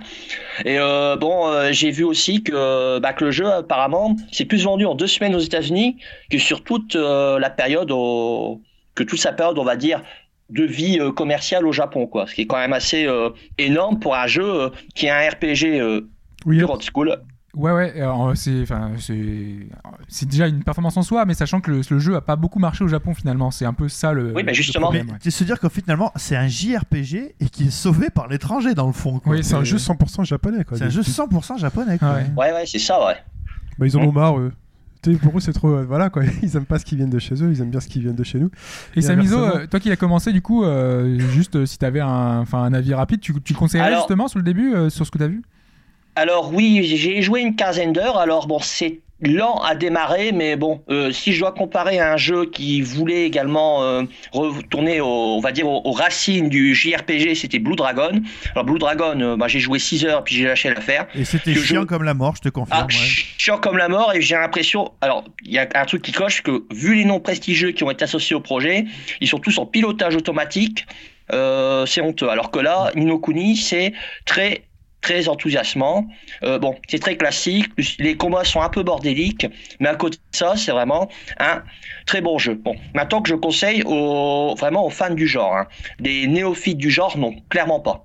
D'accord. Persona 4, oui, plus parce que c'est beaucoup plus moderne, mais euh, Ninokuni non, c'est beaucoup trop old school pour plaire à des, euh, bah, je veux dire à des joueurs qui auraient pas joué un, un JRPG depuis, bah, depuis la période PS1 pratiquement Ouais, ouais. quoi. Et on le répète, on le redit, on le redit. euh, Persona 4, on a une chance qu'il sorte en Europe.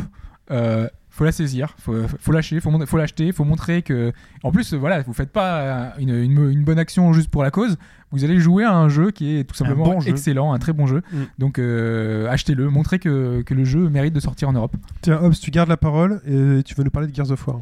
Ouais, alors en fait, ce Gears of War Tactics, en fait, cette semaine, on a eu des, images de ce jeu Kinect qui avait été annoncé plus ou moins. euh, Enfin, il y avait eu des, leaks de, cette annonce.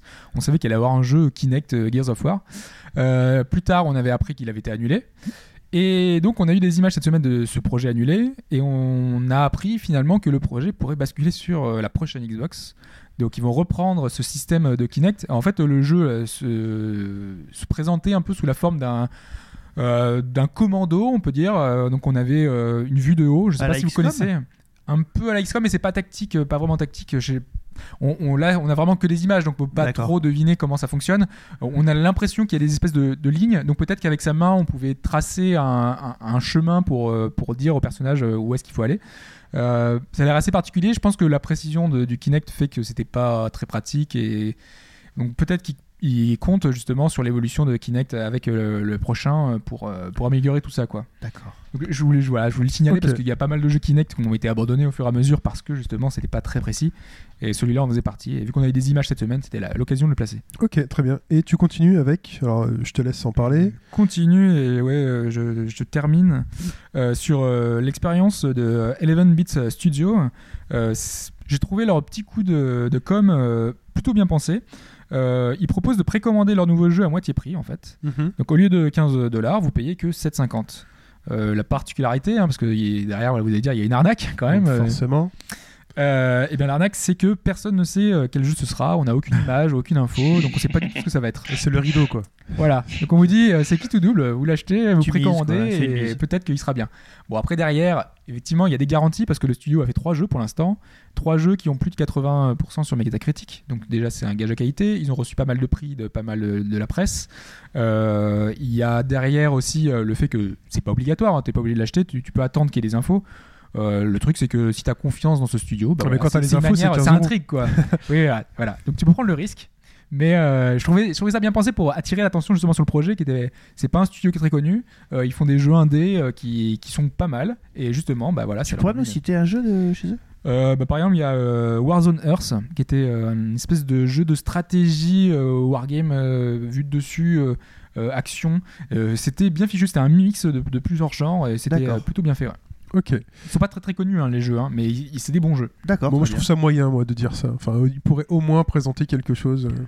Mais il y a eu un petit teasing hein, il y a une petite, euh, une petite vidéo alors, euh, attends, attends, attends, pas grand-chose, admettons hein. que, euh, que euh, Rockstar fasse, euh, que Take-Two fasse pareil. voilà ouais Ils disent Qui, euh, pour, euh, pour 50 euros, euh, enfin au lieu de le vendre euh, Le prochain 70 jeu de euros pour Rockstar. 35 euros, vous avez le prochain Rockstar. Tu fais quoi? Ah, ah. Je ne sais pas. Je ne répondrai pas à cette Ah. question, monsieur. Euh, et on continue, on finit même avec euh, Samizo, qui va nous parler de Jojo. Alors oui, bon, euh, gros euh, coup de cœur de fan. la une édition collector a été annoncée. Bon, évidemment, pour l'instant, c'est qu'au Japon.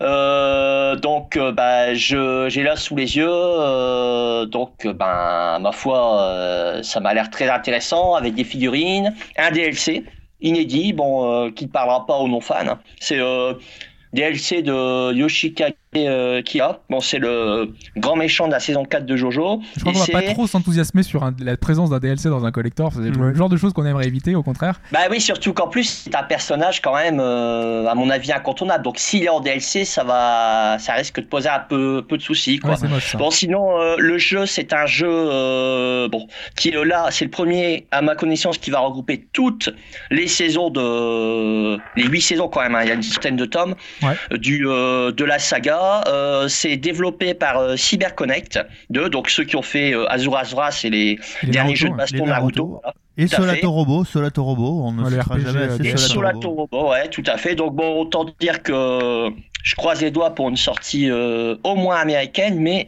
l'édition toute simple évidemment, mais j'ai de gros doutes quand même. hein. Ok, très bien. Moi, j'en profite pour vous conseiller Azuras Roas, qui aujourd'hui doit être vraiment pas cher. Moi, j'en profite pour vous dire de ne pas écouter le conseil de Chine. Non, mais il est pas cher. Ah si si, ah si si si. Il est pas Euh, cher. Disons à 60 euros, euh, non, j'ai acheté à 60 euros, c'est vrai que ça pique un peu, mais à 20 euros c'est bon. À euh, 20 euros, faut y aller. Je- Ah, moi, mais je suis assez c'est pas un- d'accord avec Shin. C'est pas un jeu, c'est un animé interactif et en plus Ouais, c'est un animé stylé. C'est ça, en fait, Bon, c'est toute une bon. question de, en fait, de, de, de point de vue. euh, Si vous aimez ça, les- le genre de, de- finalement de dessin animé interactif, euh, ça peut vous plaire. Mais euh, moi, euh, En plus, dans euh, l'interactif, il y a quand même des combats. Il y a quand bon. même des consoles qui sont sorties qui ne faisaient que ça, genre la Playdia et la Pipine, il y avait pratiquement que des animés interactifs Voilà. et c'était à Ouais. chier quoi. Mais non, on a quand même des combats, on a quand même des combats, tout ça, mais la 80% du reste du jeu, ce sera de l'interactivité via QTE. Euh, c'est super beau, hein, mais. euh, Et c'est même marrant, il y a des phases marrantes, euh, il y a des phases ultra puissantes. Euh. C'est la direction artistique. Le jeu en lui-même, il est pas beau, mais encore Oui, une oui, fois, la la direction artistique, artistique, oui. elle arrache tout quoi. Il y a plein de c'est souvent. références, euh, un peu du DBZ. Donc peu- non, vraiment à pas euh. cher, à Et pas cher, un c'est ennemi euh, qui met des coups de boule quand il a plus de bras quoi. Oh, putain, ça tue. Non, c'est Ah, toi bah. C'est toi, c'est toi, C'est le toi ça qui fait ça. Et euh, donc non, s'il il est pas cher, CyberConnect 2, voilà. Vraiment pas cher alors. Vraiment pas cher, mais voilà. Franchement, ah ouais, à 20 euros, ça vaut le coup. Ça vaut le coup. euh, C'est le prix d'un DVD euh, un peu pourri. Très bien. Bah écoutez, messieurs, c'est bon pour cette semaine? C'est bon pour ça. Allez, voilà, c'est votre dernier Voilà. mot.